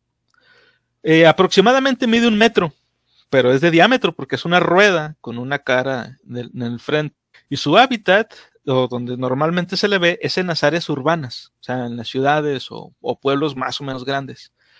El Wanyudo es uno de los yokai más antiguos. Los orígenes del Wanyudo se remontan a más de mil años, hasta la era eh, Heian, de Japón, cuando un noble tiránico, con una inclinación por maltratar brutalmente a la gente del pueblo, fue asesinado durante un recorrido por la ciudad en un carro tirado por bueyes. Su espíritu vengativo regresó en la forma del Wanyudo. Algunos dicen que sigue rondando las calles de Kioto y otras ciudades incluso hoy, tomando la forma de una rueda de carro girando en llamas con un rostro humano furioso en lugar del eje. El Wanyudo se encuentra generalmente en las grandes ciudades, particularmente perdón, en las áreas residenciales. Aquellos lo suficientemente desafortunados como para encontrarse en el camino del Guanyudo mientras eh, traza su furiosa trayectoria a través de la noche, son atropellados sin piedad y desgarrados miembro por miembro. sus rostros quedan ardiendo en las calles. De hecho, se dice que aquellos lo suficientemente tontos como para contemplar al Guanyudo mientras rueda y se abre paso en llamas a través del cielo y las calles de la ciudad, pierden sus vidas y sus almas, simplemente al, verle, al verle el, rostro de la criatura enojada. Tal es el poder de la, de la simple pero muy feroz mirada de este yokai, que incluso el más breve y más rápido vistazo es suficiente para inducir una fiebre furiosa y potencialmente mortal en quien lo observa. En una famosa leyenda urbana que involucra al Wanyudo, una mujer que se asomó fuera de, su casa para vislumbrar a la criatura se salvó de la muerte, pero se sorprendió al ver diminutos miembros eh, humanos colgando de sus radios. Y cito, si tienes tiempo para mirarme, atiende a tu propio hijo. Se dice que el, el le rugió. Cuando lo hizo, descubrió con horror que las piernas de su bebé se habían reducido a muñones ensangrentados, güey. ¿Dónde habías escuchado una historia tan culera, güey? Oye, wow. ¿Qué le pasa a este vato? Está enfermo. Pero antes de continuar, Primeramente nos comentan ahí, dice, ya tiene, ese tiene una película, se llama Robert, la llanta asesina. Buenísimo, un clásico del que te acuerdas de ese Robert. Esa no es de la llanta que sí, hicieron un video, un video lo de Cine Massacre. Creo que es una película malísima, pero da risa de sí. Es es muy buena. Y los primeros 15 minutos son un speech maravilloso que no tiene nada que ver con la película. Buenísima y muy recomendada. Chango se ha suscrito, nos regaló ahí una suscripción, Chango. Ah, muchas gracias. Tómese la foto, pase el pasillo, dos libros por semana, no más. Únete a Discord, ahí tenemos de todo para todos. Dice, dice, el guayo no contra la llorona. Oye, pero ¿qué lección te da? ¿No seas metiche? ¿Qué, qué lección te da? ¿No seas metiche o, le corto las piernas a tu hijo? Yo sí lo interpreto, como que no, no estés viendo lo que hace el vecino, o sea, tú atiendes lo tuyo primero. Yo digo, así es como lo interpreto yo. Atiende lo tuyo primero y luego preocúpate por lo demás. Digo, en el capa teníamos una lección muy, muy, muy sencilla y tranquila. Cuídate del trasero porque te pueden pasar cosas. Pero aquí, ¿qué estamos aprendiendo? O sea, aquí estamos aprendiendo a, no te metas en lo que no te incumbe. Ni idea. Yo digo. tampoco, tampoco la agarro. Es que, es que no le, no le es que, forma, pego. Oh, comenta, comenta. Digo, yo, yo lo, yo, yo lo, yo, yo lo interpreto así porque, digo, este, honestamente también, si, si tú ves por decir este, en la cultura japonesa, o al menos desde, desde nuestro lado, cómo se ve la cultura japonesa, los japoneses siempre están muy ensimismados. O sea, no, no, es, que, no es que mm. no les preocupe lo, de las demás personas, claro, pero siempre es, o sea, yo me voy a cuidar de lo mío. No, no creo que sea lo común que sean gente tan chismosa, al menos no al nivel que como es en Latinoamérica. No sé, no sé mm. este, si estoy bien o mal. Eh, bueno, sí, sí es cierto. Bueno, pero sí tienden a veces a meterse con, con, las cosas que haces cuando ya les estás incomodando. Si vives en un departamento, este, y empiezas a hacer bulla, por más mínima que sea, ahí se van a estar, van a estar diciendo, ay, el, extranjero, el vecino, qué sé yo, está, está haciendo bulla. Eh, aquí, nos comenta Antonio Aguirre, dice, me lo pueden aventar para Escobedo, es que tengo unas vecinas que son bien, bien chismosas. No, viejo. no funciona de esa manera, es un espíritu vengativo y, desalmado, pero créeme, te apuesto que tus vecinas se van a seguir asomando, no lo hagas. De hecho, yo creo que yo creo que si lo invocas, primero te jode a ti y luego ya a ver si a ver si acaso lo demás con las vecinas. Yo creo, no sé. Pero bueno, continuamos. dice. dormir. No, viejo, duerme tranquilo. Los yokai por el momento no están de este lado, pero si tienes miedo de que te pueda pasar algo, agarra un frasco de pepinillos. Ya lo dijimos, cómprate los picos y ahí tenlos en el refri por cualquier cosa. Todo funciona. sí, güey. Dice, para sobrevivir a un Wanyudo, aparta los ojos, apartar los ojos es el recurso tradicional. Otro método tradicional para sobrevivir a los encuentros con el Wanyudo es esconderse. El Wanyudo es una criatura de la noche. Cuando amanece, se dirige a las montañas donde aparentemente duerme, anticipando el terror de la próxima noche. Mientras tanto, hagas lo que hagas, no importa lo que escuches o lo tentado que puedas estar por la furia que se desata afuera de tu puerta, no mires al Wanyudo. El lugar más seguro para esconderse de un Wanyudo es en el interior. Cuando hayas localizado una, estructura adecuada, pega un ofuda, que son unas tiras de papel consagrado con el mm. término kono, tokoro, shobo, nosato en las puertas para mantener a raya a la bestia. Incluso si la conmoción exterior parece haberse calmado, el curso de acción más seguro es permanecer oculto hasta que amanezca. El Yudo es demasiado peligroso para tentar el destino. Si es que no le juegues albergas. Tanto la leyenda de la madre distraída que permitió que su hijo sufriera daños, como la, escritura del papel Ofuda, tienen una clara inclinación confuciana. El filósofo chino, Confucio, defendió, entre muchas otras cosas, el respeto por los mayores y sus enseñanzas se difundieron ampliamente en toda Asia. El texto Kono Tokoro Shobo no Sato literalmente significa esta es la ciudad de Shobo. Se refiere a una parábola en la que uno de los discípulos de Confucio evita la ciudad china del mismo nombre porque los caracteres Shobo pueden leerse como triunfo sobre la propia madre. Y esta parte, esto lo he leído tres, tres o cuatro veces y nunca he entendido exactamente a qué se refiere con eso de triunfo sobre la propia madre. No sé si en el original en japonés se entienda mejor lo que quiera decir. A, lo mejor está traducido como retraducido, como que originalmente eran dos caracteres. Sí, Show. ¿Puedes ponerlo en el, en el chat interno, Conan, para que vea cómo se escribe? Por favor, para que, para que, para que Bicho lo pueda. Tiene que tener alguna referencia. Digo, hay, según tengo entendido, hay un idioma, eh, hay una escritura de, de, del katakana y demás, pero que viene más parecida a la china, ¿no? Sí, el kanji. Sí, estoy tratando de ver este, porque no, tampoco le encuentro mucho sentido. Es que está, está curioso.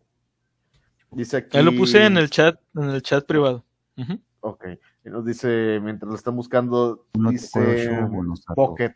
Agarra el frasco de pepinillos, pero no te lo pongas en el poto porque el capa lo verá como un festín. Premio doble, viejo. Sí, o sea, e, e, es una de las cosas más tontas que puedes hacer para, para esconder un frasco de pepinillos. No lo hagas. No lo hagas, por favor. Dice aquí Antonio, oye, me suena como la carreta de la muerte que pasa por pueblos de México. Eso también. La carreta, la carreta de la muerte, que era, sí, esa historia, no sé si la conozcas o si sea conocida, este, bicho. La carreta de la muerte es una carreta dirigida por caballos, pero realmente lo que lleva es la muerte y pasa por los pueblos más alejados de. Y es lo mismo, no te tienes que asomar ni le tienes que ver. Ah, debe, debe ser una variante, ¿no? Una versión, la versión mexicana. Y debe tener un sentido similar, quizás, ¿no? ¿Cómo? Debe tener un sentido debe, similar. Debe tener un sentido. Sí, muy probablemente sí. Eh, ha de ser un muy buen comentario, Antonio. Muchas gracias ahí por el, por el, por el comentario acertado, porque sí, de igual manera aprovechamos el tiempo. Chequen nuestro server de Discord, ahí puse el comentario, lo volveré a poner nuevamente, se pueden unir, es totalmente gratis, ahí tenemos una, conexión más cercana con ustedes, ahí están nuestras redes sociales también si tienen oportunidad de visitarlas. Eh, si tienen alguna petición, requerimiento, libro, comentario o algo adicional, con todo gusto, por el chat de Discord, que es donde tenemos más conexión con ustedes. Estamos ahí todos, todos los días. De hecho, todo el día y a todas horas. Pero sí te digo, yo he leído esto varias veces y no entendí eso. O sea, tengo una idea de, de, lo que quizá quiera decir, pero como, este, no sé, estaba esperando a ver qué significaba eso de Kono Tokoro Shobo Nosato. O si tenía alguna referencia con, con ya lo que dice aquí del triunfo sobre la propia madre. Yo lo que entiendo es como que una persona no debería de ser, este, o sea, que eh, el, respeto que le tengas a tu madre te debería de impedir ganarle en, en algo, güey. O sea, por ejemplo, no sé, de que... El respeto a tus mayores. Eh, que tengas más... Claro. Sí. O sea, de que no, no ganes más dinero tú que ella, por ejemplo, o no guardes dinero tú en lugar de dárselo a ella, este, o, o este, no comas más que ella. O sea, no, no seas algo más que, tu mamá, sino que siempre tienes que ver por ella. Creo yo que eso es a lo que se refiere. Seguramente. La verdad es que no, no sé. Estoy tratando. Mejor voy a averiguarlo aparte y ya me he dado la curiosidad de, entenderlo, porque tampoco entiendo. Yo también lo veo como lo que comentaba Conan, que es algo como no triunfes a costa de ella, no la uses de escalón, cuídala, quiérala, apreciala, pero tienes que darle a ella o ser parte de lo de, de su como, bueno, apoyarla, por así decirlo, como nosotros conocemos normalmente, de que ayúdala, de si tienes dinero, dale. O sea, no te, no te hagas grande a costa de ella, por así decirlo. Luego, por ese lado, un respeto a los mayores, a los padres. Sí, básicamente. Eh, eso, o, ah. que no la venzas, pero pues no sé cómo no, o sea, no sé cómo no la puedes vencer, ¿no? O sea, no, entiendo. Es que está curioso. Acá, en la, lucha libre, no no sé. ¿Quién sabe? Bueno, vamos con el siguiente yokai, que es el Neko Mata. Yo creo que también junto con el Kappa, uno de los, eh, de los yokai más populares y más, fácil más fácilmente mercadeable de todos los que vamos a ver aquí este, en, en, el especial. De tamaño son del tamaño de un gato doméstico o hasta dos o tres veces eh, el tamaño de un gato normal. Su hábitat es en cualquier lugar donde vivan los gatos. En un giro en el concepto occidental de que los gatos le roban el aliento a los bebés, la superstición japonesa sostiene que los gatos deben mantenerse alejados, pero de los recién fallecidos, para que no den, pero para que no le den vida nuevamente a los cadáveres. Frente a este macabro trasfondo, se dice que una vez que un gato alcanza cierta edad, según, alguna, según algunas fuentes, más de 40 años, en otras tan solo 15, su cola se parte naturalmente en dos, y adquiere poderes sobrenaturales. Otras leyendas sostienen que los gatos son, que son maltratados o asesinados por humanos volverán como espíritus vengativos. Estos felinos paranormales se conocen colectivamente como Bakeneko, o literalmente ah, gato monstruoso, mm. O Nekomata. Antes de continuar, ¿no les recuerda este, a cierto gato de cierto autor llamado Edgar Allan Poe? ¿Del gato negro? Ey. ¿Se, acuerdan que el gato volvió porque el, dueño lo mató? De claro, lo comentaron en el último en vivo. Sí. ¿Cómo, cómo? Lo, comentaron en el último en vivo. Habían comentado sobre la referencia de, este gato de Edgar Allan Poe. No sé si recuerdas que habían hecho un comentario ahí. Si no me equivoco, lo he hecho, usted me da asco. Había comentado sobre eso. Dice, los zombies serán creados por un gato yokai. Caray. Al parecer. Y dice aquí Laura Kingsley, es Thomas. Ah, a lo mejor, Thomas puede ser uno de esos. Ya le faltan pocos años. Sí, sí, sí. Dice, como el gato que es una linterna roja que regresa por venganza. Cementerio de Alguien dijo cementerio de animales. Dice, qué buena referencia. Sí, sí, sí, muy bueno. Pero aquí tenemos la lección bien sencilla. Cuiden a sus mascotas, quieran a sus mascotas cuídenlos y van a vivir muchos, muchos, muchos, años. Cuiden a los gatitos. Aquí todos, todos aquí. Cuiden a, los este porque si no regresan. Este tenemos, tenemos por lo menos un gato, por lo menos yo tengo dos. Este, Conan tiene como siete, una cosa así. Wow. Y por lo menos todos conocemos a Thomas, que es el famosísimo. Ese tipo, Thomas tiene más seguidores que todos nosotros juntos en, en todas las redes sociales Thomas es más famoso que nosotros. En el próximo podcast vamos a invitar a Thomas. Como, como, buen gato, como buen gato, tiene, tiene que tener más followers que nosotros. de, ellos, de hecho, ellos, nosotros contamos los, los, seguidores de uno por uno, güey. Ellos los van contando de mil en mil, Entonces, pues no tenemos punto de comparación. Sí, de hecho, mira, aquí comenta usted. bueno, dice. Sí, había comentado por el tema de unos cadáveres en las paredes y eso me hizo recordar el cuento de Poe. Mm. Por cierto, muy buenos, muy buenas opciones para, para leer ahora, este, durante este mes de, de octubre, que es el, el mes de, de, terror, el mes de Halloween. Eh, les recomiendo mucho leer a, Edgar Allan Poe porque son cuentos cortos y están muy chidos. Pero bueno, continuamos. Un necomata interactúa con el mundo humano de todo tipo de formas. A menudo eh, es visto bailando o conversando con el habla humana. También se ha citado como la fuente de bolas de fuego fantasmales y otras formas de fenómenos ambientales sobrenaturales. Similar a un kitsune y a un tanuki, se cree que el nekomata es capaz de imitar las formas de otras criaturas, aunque merodea por las calles como un gato de apariencia normal, puede hacerse significativamente más grande que el felino promedio. Un nekomata es particularmente temido por su habilidad vudú, no sé por qué usaron esta palabra, para levantar y controlar a los muertos. Logran esta hazaña saltando sobre las cabezas de los cadáveres frescos, usando los cuerpos reanimados para vengarse de individuos o familias que creen que les han agraviado. Se sabe que un Nekomata ataca e incluso devora a víctimas humanas vivas.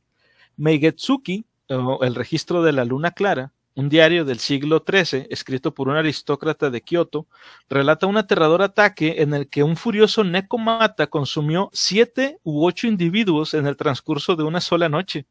Mientras tanto, el documento de 1708, eh, que se llama Yamato Kaiki, un registro de fenómenos extraños de Japón, describe un incidente en el que un espécimen voluminoso que mide, medía unos cinco, un samurái que se relajaba tranquilamente en su casa. El recurso tradicional para evitar la ira de un necomata es muy sencillo. No abuses de los gatos o de cualquier otro animal en realidad. En el fondo, este yokai es una metáfora de las consecuencias de maltratar a los más pequeños y débiles que tú. Para los dueños de mascotas preocupados existe un truco simple, pero inquebrantable, para evitar que tu amado gato doméstico se convierta en un necomata. Y esto me gustaría, me gustaría que me lo confirmaras o lo desmintieras, por favor, bicho porque nunca lo había escuchado tampoco, Dice, antes de llevar a cualquier gato, debes decirle claramente, solo te cuidaré durante tres años y no olvides abastecerle de, hierba gatuna, ya que, pues, ya que estás en eso. Los necomatas son famosos por sus peculiares hábitos alimenticios, que incluyen no solo uno que otro humano ocasional, sino también tienen sed por el aceite de lámpara. Antes de la era de la electricidad, las lámparas de metal que quemaban aceite vegetal eran una fuente importante de luz y se decía que los gatitos fantasma bebían mm. el combustible de las lámparas que se, que se dejaban desatendidas. ¿Tú has escuchado eso de, advertirle a un gato? Lo de advertir al gato no, eso sí no, no tenía idea, pero lo, que mencionaste después de, del aceite de las lámparas, eso se menciona mucho en las historias de los yokai, que, que les gusta tomar eso que es pescado, ¿no? El, aceite que estaba era un, era un derivado, un extracto de. pero ponte el Arokurokubi, este, en, la, noche se tomaba el aceite de, las lámparas. Mm, aquí dice que el aceite era de origen vegetal. Vegetal. No sé si sea de pescado. Ahorita que dijiste hierba gatuna, me diste ganas, me dieron muchas ganas de adoptar otro gato y lo voy a poner Snoop Dogg para tenerlo ahí. Con un chorro de hierba gatuna. 10 de 10. Algunos comentarios aquí que nos están haciendo el chat. Dice, los humanos siempre tuvimos una debilidad por los gatos. Los egipcios, hace 7000 años, cuando moría su gato, se afeitaban las cejas durante un año. Ah, sí, cierto. Sí lo había oído eso. Laura Kings nos comenta, hola, ver. Sí, es correcto también. Dice aquí Kirito, el, man, el también es un yokai. Del, del entendido que sí, pero no sé su historia. Es el que, ¿Es el que está con la maneta así? ¿El de la suerte? El, el, es correcto. Sí. Aunque, eh, pregunto yo, digo, es una duda general, ¿es chino? No sé, no sé. Porque yo lo he visto en todos los comederos de comida china, por lo menos siempre tiene un, man, Siempre, siempre, Quizás tenga origen chino, ¿no? La verdad es que no tengo idea. No sé la historia del manequineco. Mm, vamos a investigarlo, se, mm, escucha interesante. Yo, yo no creo yo no creo por una, por, por dos razones. Primera, el que lo vea, lo que, que, lo veamos en un restaurante de comida china en México no implica mucho en realidad. Hay restaurantes de comida china que venden sushi. Entonces, pues no, no, no tiene que ver. Acá, la comida asiática te la venden al por mayor y no tiene ni, ni, ni, ni ton ni son. Aquí te encuentras wontons al lado del sushi mal preparado. Aquí te encuentras de sonor al lado del doble de sonor. Ay, no, o sea, aquí te encuentras de todo. Sí, acá no tiene respeto de lo que están comiendo. Si no es algo enteramente local, te pueden poner una salchicha y te dicen es comida alemana y te lo comes como comida alemana, aunque no sea cierto. Así, así somos, así somos. Aquí, Digo, ese es un... preocuparme que mi gata me esté mirando fijamente mientras lo estoy escuchando ahora. Tu gata tiene buen gusto, déjame decirte eso. Te está diciendo que estos están diciendo los seres humanos y por qué no me están adorando.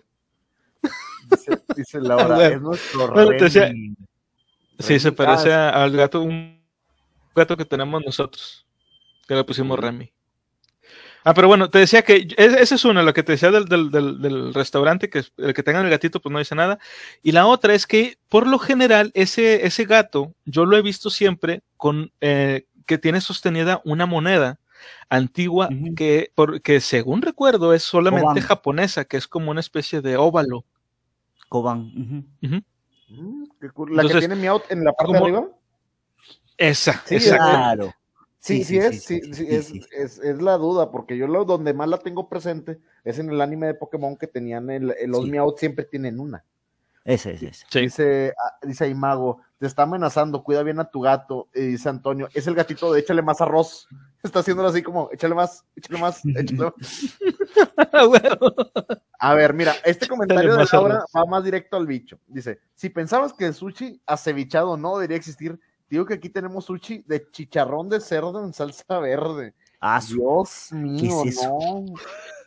Eh, eh, eh, pido disculpas en nombre de toda la gente de México. Bueno, el chicharrón es, es la tripa de cerdo pasada por grasa y manteca. No he probado, pero debe ser rico. es muy rico. Yo lo particular no lo puedo comer porque es tripa de cerdo, pero es riquísimo. O sea, la gente aquí está obsesionada y hay una cultura totalmente alrededor de los chicharrones. El problema es que, pues, si ya consideras deshonor al, al, sushi mal preparado. Peor, eh, no, eso ya es súper deshonor.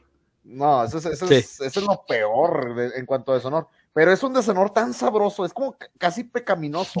es, es, algo que, que, lo describes como, no sé, e, e, es un gusto culposo. Es cuando dices, no me gusta este grupo de K-pop y de J-pop, pero lo escuchas a escondidas y sabes que te gusta, pero no lo quieres admitir. Es algo similar. Oh. Ay, no. Sí, de hecho. Bueno, vamos con Vamos con el último yokai de, de la noche. Ah, perdón, se me, adelantó un poquito. A ver, ahí está. Este yokai, eh, a diferencia del resto de los que hemos hablado, de una u otra forma yo ya los había visto, pero a este en particular nunca lo había escuchado, ni siquiera sabía que tenían un, un ser como este, hasta que pues leí este libro. Este yokai se llama Nue y eh, su hábitat es en las nubes de tormenta. O sea, este no vive en tierra, vive en las nubes, Wow. Dentro de las nubes. Siendo un presagio de mala suerte y enfermedad, el, temible Nue fue descrito por primera vez en la, en la, épica historia de los Heike del siglo XII, como compuesto, checa, compuesto por la cabeza de un mono unida al cuerpo de un tanuki, que son los perros mapaches japoneses, pero con extremidades de tigre y una serpiente por un lado. A lo largo de las generaciones también se ha descrito otros híbridos, incluidos uno con cabeza de mono, cuerpo de tigre, patas de tanuki y cola de zorro. Ocasionalmente incluso aparece como una criatura parecida a un pájaro, pero con rostro humano. No, hasta ahorita, digo, antes de, continuar, ¿no les parece que se parecen mucho a otras criaturas de otras mitologías? Por ejemplo, el pájaro con rostro humano. O la cultura egipcia. Por ejemplo, la, quimera. la que tú dices es egipcia, ¿no? Mm, sí. sí el pájaro con rostro humano es egipcio. sí, sí, sí, pues, ya recordé, esfinge. la palabra es esfinge, eh. la mitológica, disculpen. Pues me, pareció curioso, pero supongo que estas, este, estas versiones este, diferentes se fueron dando ya con el pasar de los años, cuando empezaron a ver, pues ya un poco más de, de, de ¿cómo se dice? Que se compartieron más información y hubo más intercambio de, quiero pensar. culturas. Pero,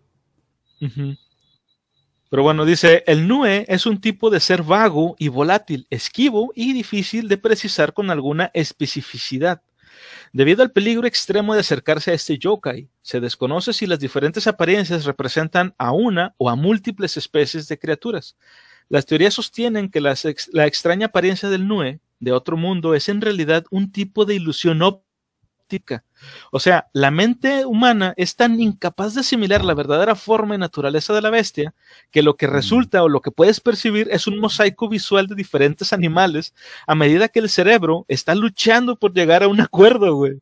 O sea, es tan confuso este pedo que tu cerebro no sabe qué está viendo y le empieza a... Parece esto, pero al mismo tiempo parece esta otra cosa. Está, está un año, güey. Dice, si este es el caso, su verdadera forma debe ser incluso más extraña de lo que podríamos imaginar. Se han reportado muchos avistamientos de la bestia a lo largo de los años. Una colección de folclore japonés de eh, Morihiko Fujisawa enumera no menos de 11 apariciones entre el, el 905 y 1774. La más notoria ocurrió en la primavera de 1153, cuando una extraña nube negra apareció sobre el Palacio Imperial noche tras noche, perturbando el sueño del entonces emperador Konoe, con constantes y terribles pesadillas, debilitando lenta pero seguramente su salud. Finalmente, un exasperado eh, retenedor real disparó una flecha al corazón de la nube, causando que el Nue, herido de muerte, cayera del cielo. Los encuentros cercanos son extremadamente peligrosos, aunque teóricamente es capaz de causar lesiones graves a través de, un diente, un colmillo venenoso o una garra. La amenaza real no es la violencia física, sino la capacidad del NUE para inducir enfermedades en aquellos que entran en contacto cercano o repetido con él. O sea, como si esta madre fuera radiactiva, te enferma. Se desconoce si la criatura tiene la intención activa de dañar a los humanos o si la enfermedad es un mero efecto secundario de la mente humana que intenta reconciliar la extraña naturaleza y fisonomía del Nue. En cualquier caso, es un tal cual. Esta madre está bien rara, güey. En cualquier caso, no hay duda de que cualquier tipo de contacto con la criatura es peligroso para la salud. Afortunadamente, la gran mayoría de los encuentros con el Nue ocurren a distancia, los, ataques toman forma de un inquietante grito parecido a un pájaro que asusta a la gente. Como la mayoría de los yokai, generalmente aparece de noche, lo que lo hace aún más difícil. Incluso a cierta distancia, el contacto repetido puede llevar a las víctimas al borde de la enfermedad, como fue el caso del emperador Konoe. ¿Habían mm. escuchado sobre esta criatura ustedes? No, ni idea. yo pensaba, o yo lo veo, sobre los tipos como el, el Raijin o como el tipo de deidad japonesa que están en las nubes y que tienen como que tornados y todo. Lo voy muy por esa relación. Pero que te explica los fenómenos meteorológicos, ¿no? Así es, que te explican de que cuál es el trueno, cuál es el rayo, que es el Raijin, Kasejin y Suijin, que te explicaban sobre el, viento, el, trueno y, y el rayo, como dos cosas diferentes. Y lo veía por ese lado, pero esta descripción de una criatura tipo esfinge japonesa, nunca. Dice aquí, nos comenta Mago, dice, yo pensaba en Sun Wukong. Es posible, es una novela china y, tiene que tener algo de, influencia ahí. Dice Bucket of Trash Panda, es un primigenio. Muy probablemente cuando decían que era algo inefable, inenarrable e indescriptible, se referían a una de estas madres. Yo creo que te daba hueva decir, tenía garras de león y cabeza de mono y cola de como que te daba y decías, ah, sabes que es, es indescriptible, ya, cualquier cosa. Lovecraft pudo haber escrito un, muy buen cuento de terror basándose en una criatura como esta. O sea, haciendo a un lado el chiste y, todo, si se fijan, o sea, es que prácticamente lo que acabo de leer es un relato de Lovecraft, pero descrito, no contado como tal como el cuento. Porque, o sea, el, el simple hecho de estar cerca de él te puede, te puede enfermar tu cerebro al verlo no, no concibe la figura de lo que estás viendo y se vuelve ahora sí que inenarrable, indescriptible. O sea, no se puede. Está, está muy curioso. Yo creo que este es bien sencillo de describir. Es, si ves que hay nubes y va a llover, ponte las chanclas o te vas a enfermar. Cosas de la vida. Eh, como lo dice, dice ahí. Entonces, si dos personas lo vieran, verían cosas distintas. Sí, porque cada quien ve alguna parte en específico de él y lo intentarían armar entre los dos. Un teléfono descompuesto. Es muy probable, Chango. Sí, sería, sería muy, muy canijo. Y bueno, pues, este, para ir cerrando y que no se vaya a hacer este, muy, muy largo tampoco el episodio y no quitarle tampoco mucho tiempo al bicho. Bicho, este es tu momento en el que pues puedes decir qué planes tienes, qué este a futuro qué se viene o qué nos puedes contar. Y tus redes sociales, por favor, para que todos. Ay, tus redes, tus redes.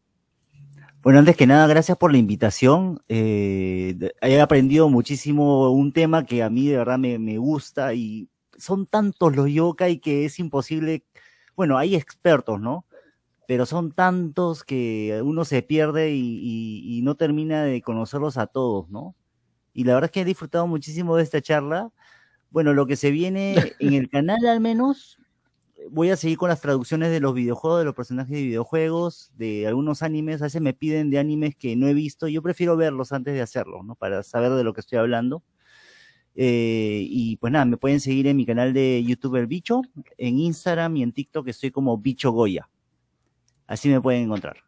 Y en Facebook, acabas de abrir uno en Facebook. Ah, y en Facebook estoy como este el bicho, el bicho oficial. Ah, y hago también reseña de libros. Si es que quieren el contenido de reseña de libros, estoy como el pelalibros. Buenísimo, buenísimo lo que estás haciendo ahorita. Y es un proyecto maravilloso que retomaste y lo estás retomando con todo, viejo. Sí, como que era este cuando publiquemos este, este episodio, porque bueno, como lo sabe la, gente, hacemos los directos por Twitch, luego esto lo editamos y lo sublimos, los, eh, los sublimos, ándale, lo subimos al resto de, redes, este ya un poquito más editado para, para ah, este, que lo puedan escuchar. Y ahí también en la descripción del video les voy a poner las redes de, del bicho para que lo puedan seguir. Digo, francamente, pues yo creo que la gran mayoría de los que estamos aquí, como nos gustan pues los libros, ya, ya conocíamos al, al bicho de, pues de, los videos que hacía eh, anteriormente, de, pues, de todo el trabajo que él ha estado haciendo, pero como que lo voy a poner para la gente que, lo, que no lo conozca, para que pues puedan este, ir a, visitarlos. Eh, tío Murphy, eh, ¿tú qué opinas de los yokai, de los que hablamos? ¿Te gustó alguno en particular? ¿O todos te daban miedo? ¿No te todos me encantaron, sobre todo aquellos que no se querían meter en mi trasero y que no querían buscar nada. Todo, todo, eso me encantó, excepto la parte donde mi trasero se vio involucrado en alguna situación. fuera de eso, me divertí demasiado. Digo, yo sabía que la conversación con el bicho iba a ser muy amena. Ahí, ahí, la verdad, el chat se lució el día de hoy entre suscripciones, gente que se vino a darse la vuelta. Este Shotgun Bob va llegando y dice: Ya llegué de último, lo siento, Shotgun Bob. Así este show. También Ed Sick Boy se conecta. Cualquier cosa que no quiera entrar en mi trasero está bien. Concuerdo contigo. Entonces, el chat el día de hoy se lució y lo particular todos me gustaron, pero sobre todo el Esfinge. Me quedo con una cuestión inenarrable, inefable inexistente y me gusta porque vemos muchas similitudes entre ambas culturas y vemos que el mundo es un lugar tan pequeño al mismo tiempo que es algo muy variado. Eso está súper chido. Yo en lo particular me divertí muchísimo. Sí, la neta. Sí, no, bueno, yo en particular, la verdad es que no, no tengo un, un yokai así como que, digo, de forma de, actuar y eso que sea mi preferido. Sin embargo, hay uno, pero no lo vimos dentro de este, en este episodio, lo veremos más adelante, uno que es una lámpara. Este, de hecho, encontré este libro. Ah, sí, sí, sí, sí, Bueno, e, ese, no, no sé cómo se llama, no recuerdo, pero ese en particular, este, el diseño que tiene me llama muy mucho la atención. Y buscando imágenes de ese yokai, terminé dando con este libro. Entonces, este, pues gracias a ese yokai, con todo el resto de sus familiares y por eso pudimos hacer este, este eh, especial para, para Halloween de este año de, Monster Mash aquí en la Biblia. Y bueno, pues yo también le quiero eh, agradecer muchísimo, muchas, muchas gracias, bicho, de verdad, por haber participado con nosotros, por aceptarnos esta invitación. de verdad, este, nos, nos sentimos muy honrados. Eh, créeme que estuvimos platicando toda la, la, semana, el tío Murphy y yo, de que, güey, esto tiene que salir chido, tenemos que, que este, hacer algo padre para el bicho que le guste, y bueno, me da gusto saber que sí, sí fue así. Este, y a toda la gente, pues bueno, también le agradezco que hayan estado con nosotros, este, en el, tanto en el chat como pues aquí, este, viéndonos de entrada, compartiendo también, y como les digo, en cada episodio, siempre, siempre, sigan leyendo. Bye. Bye. Monster Mash. Jokai Attack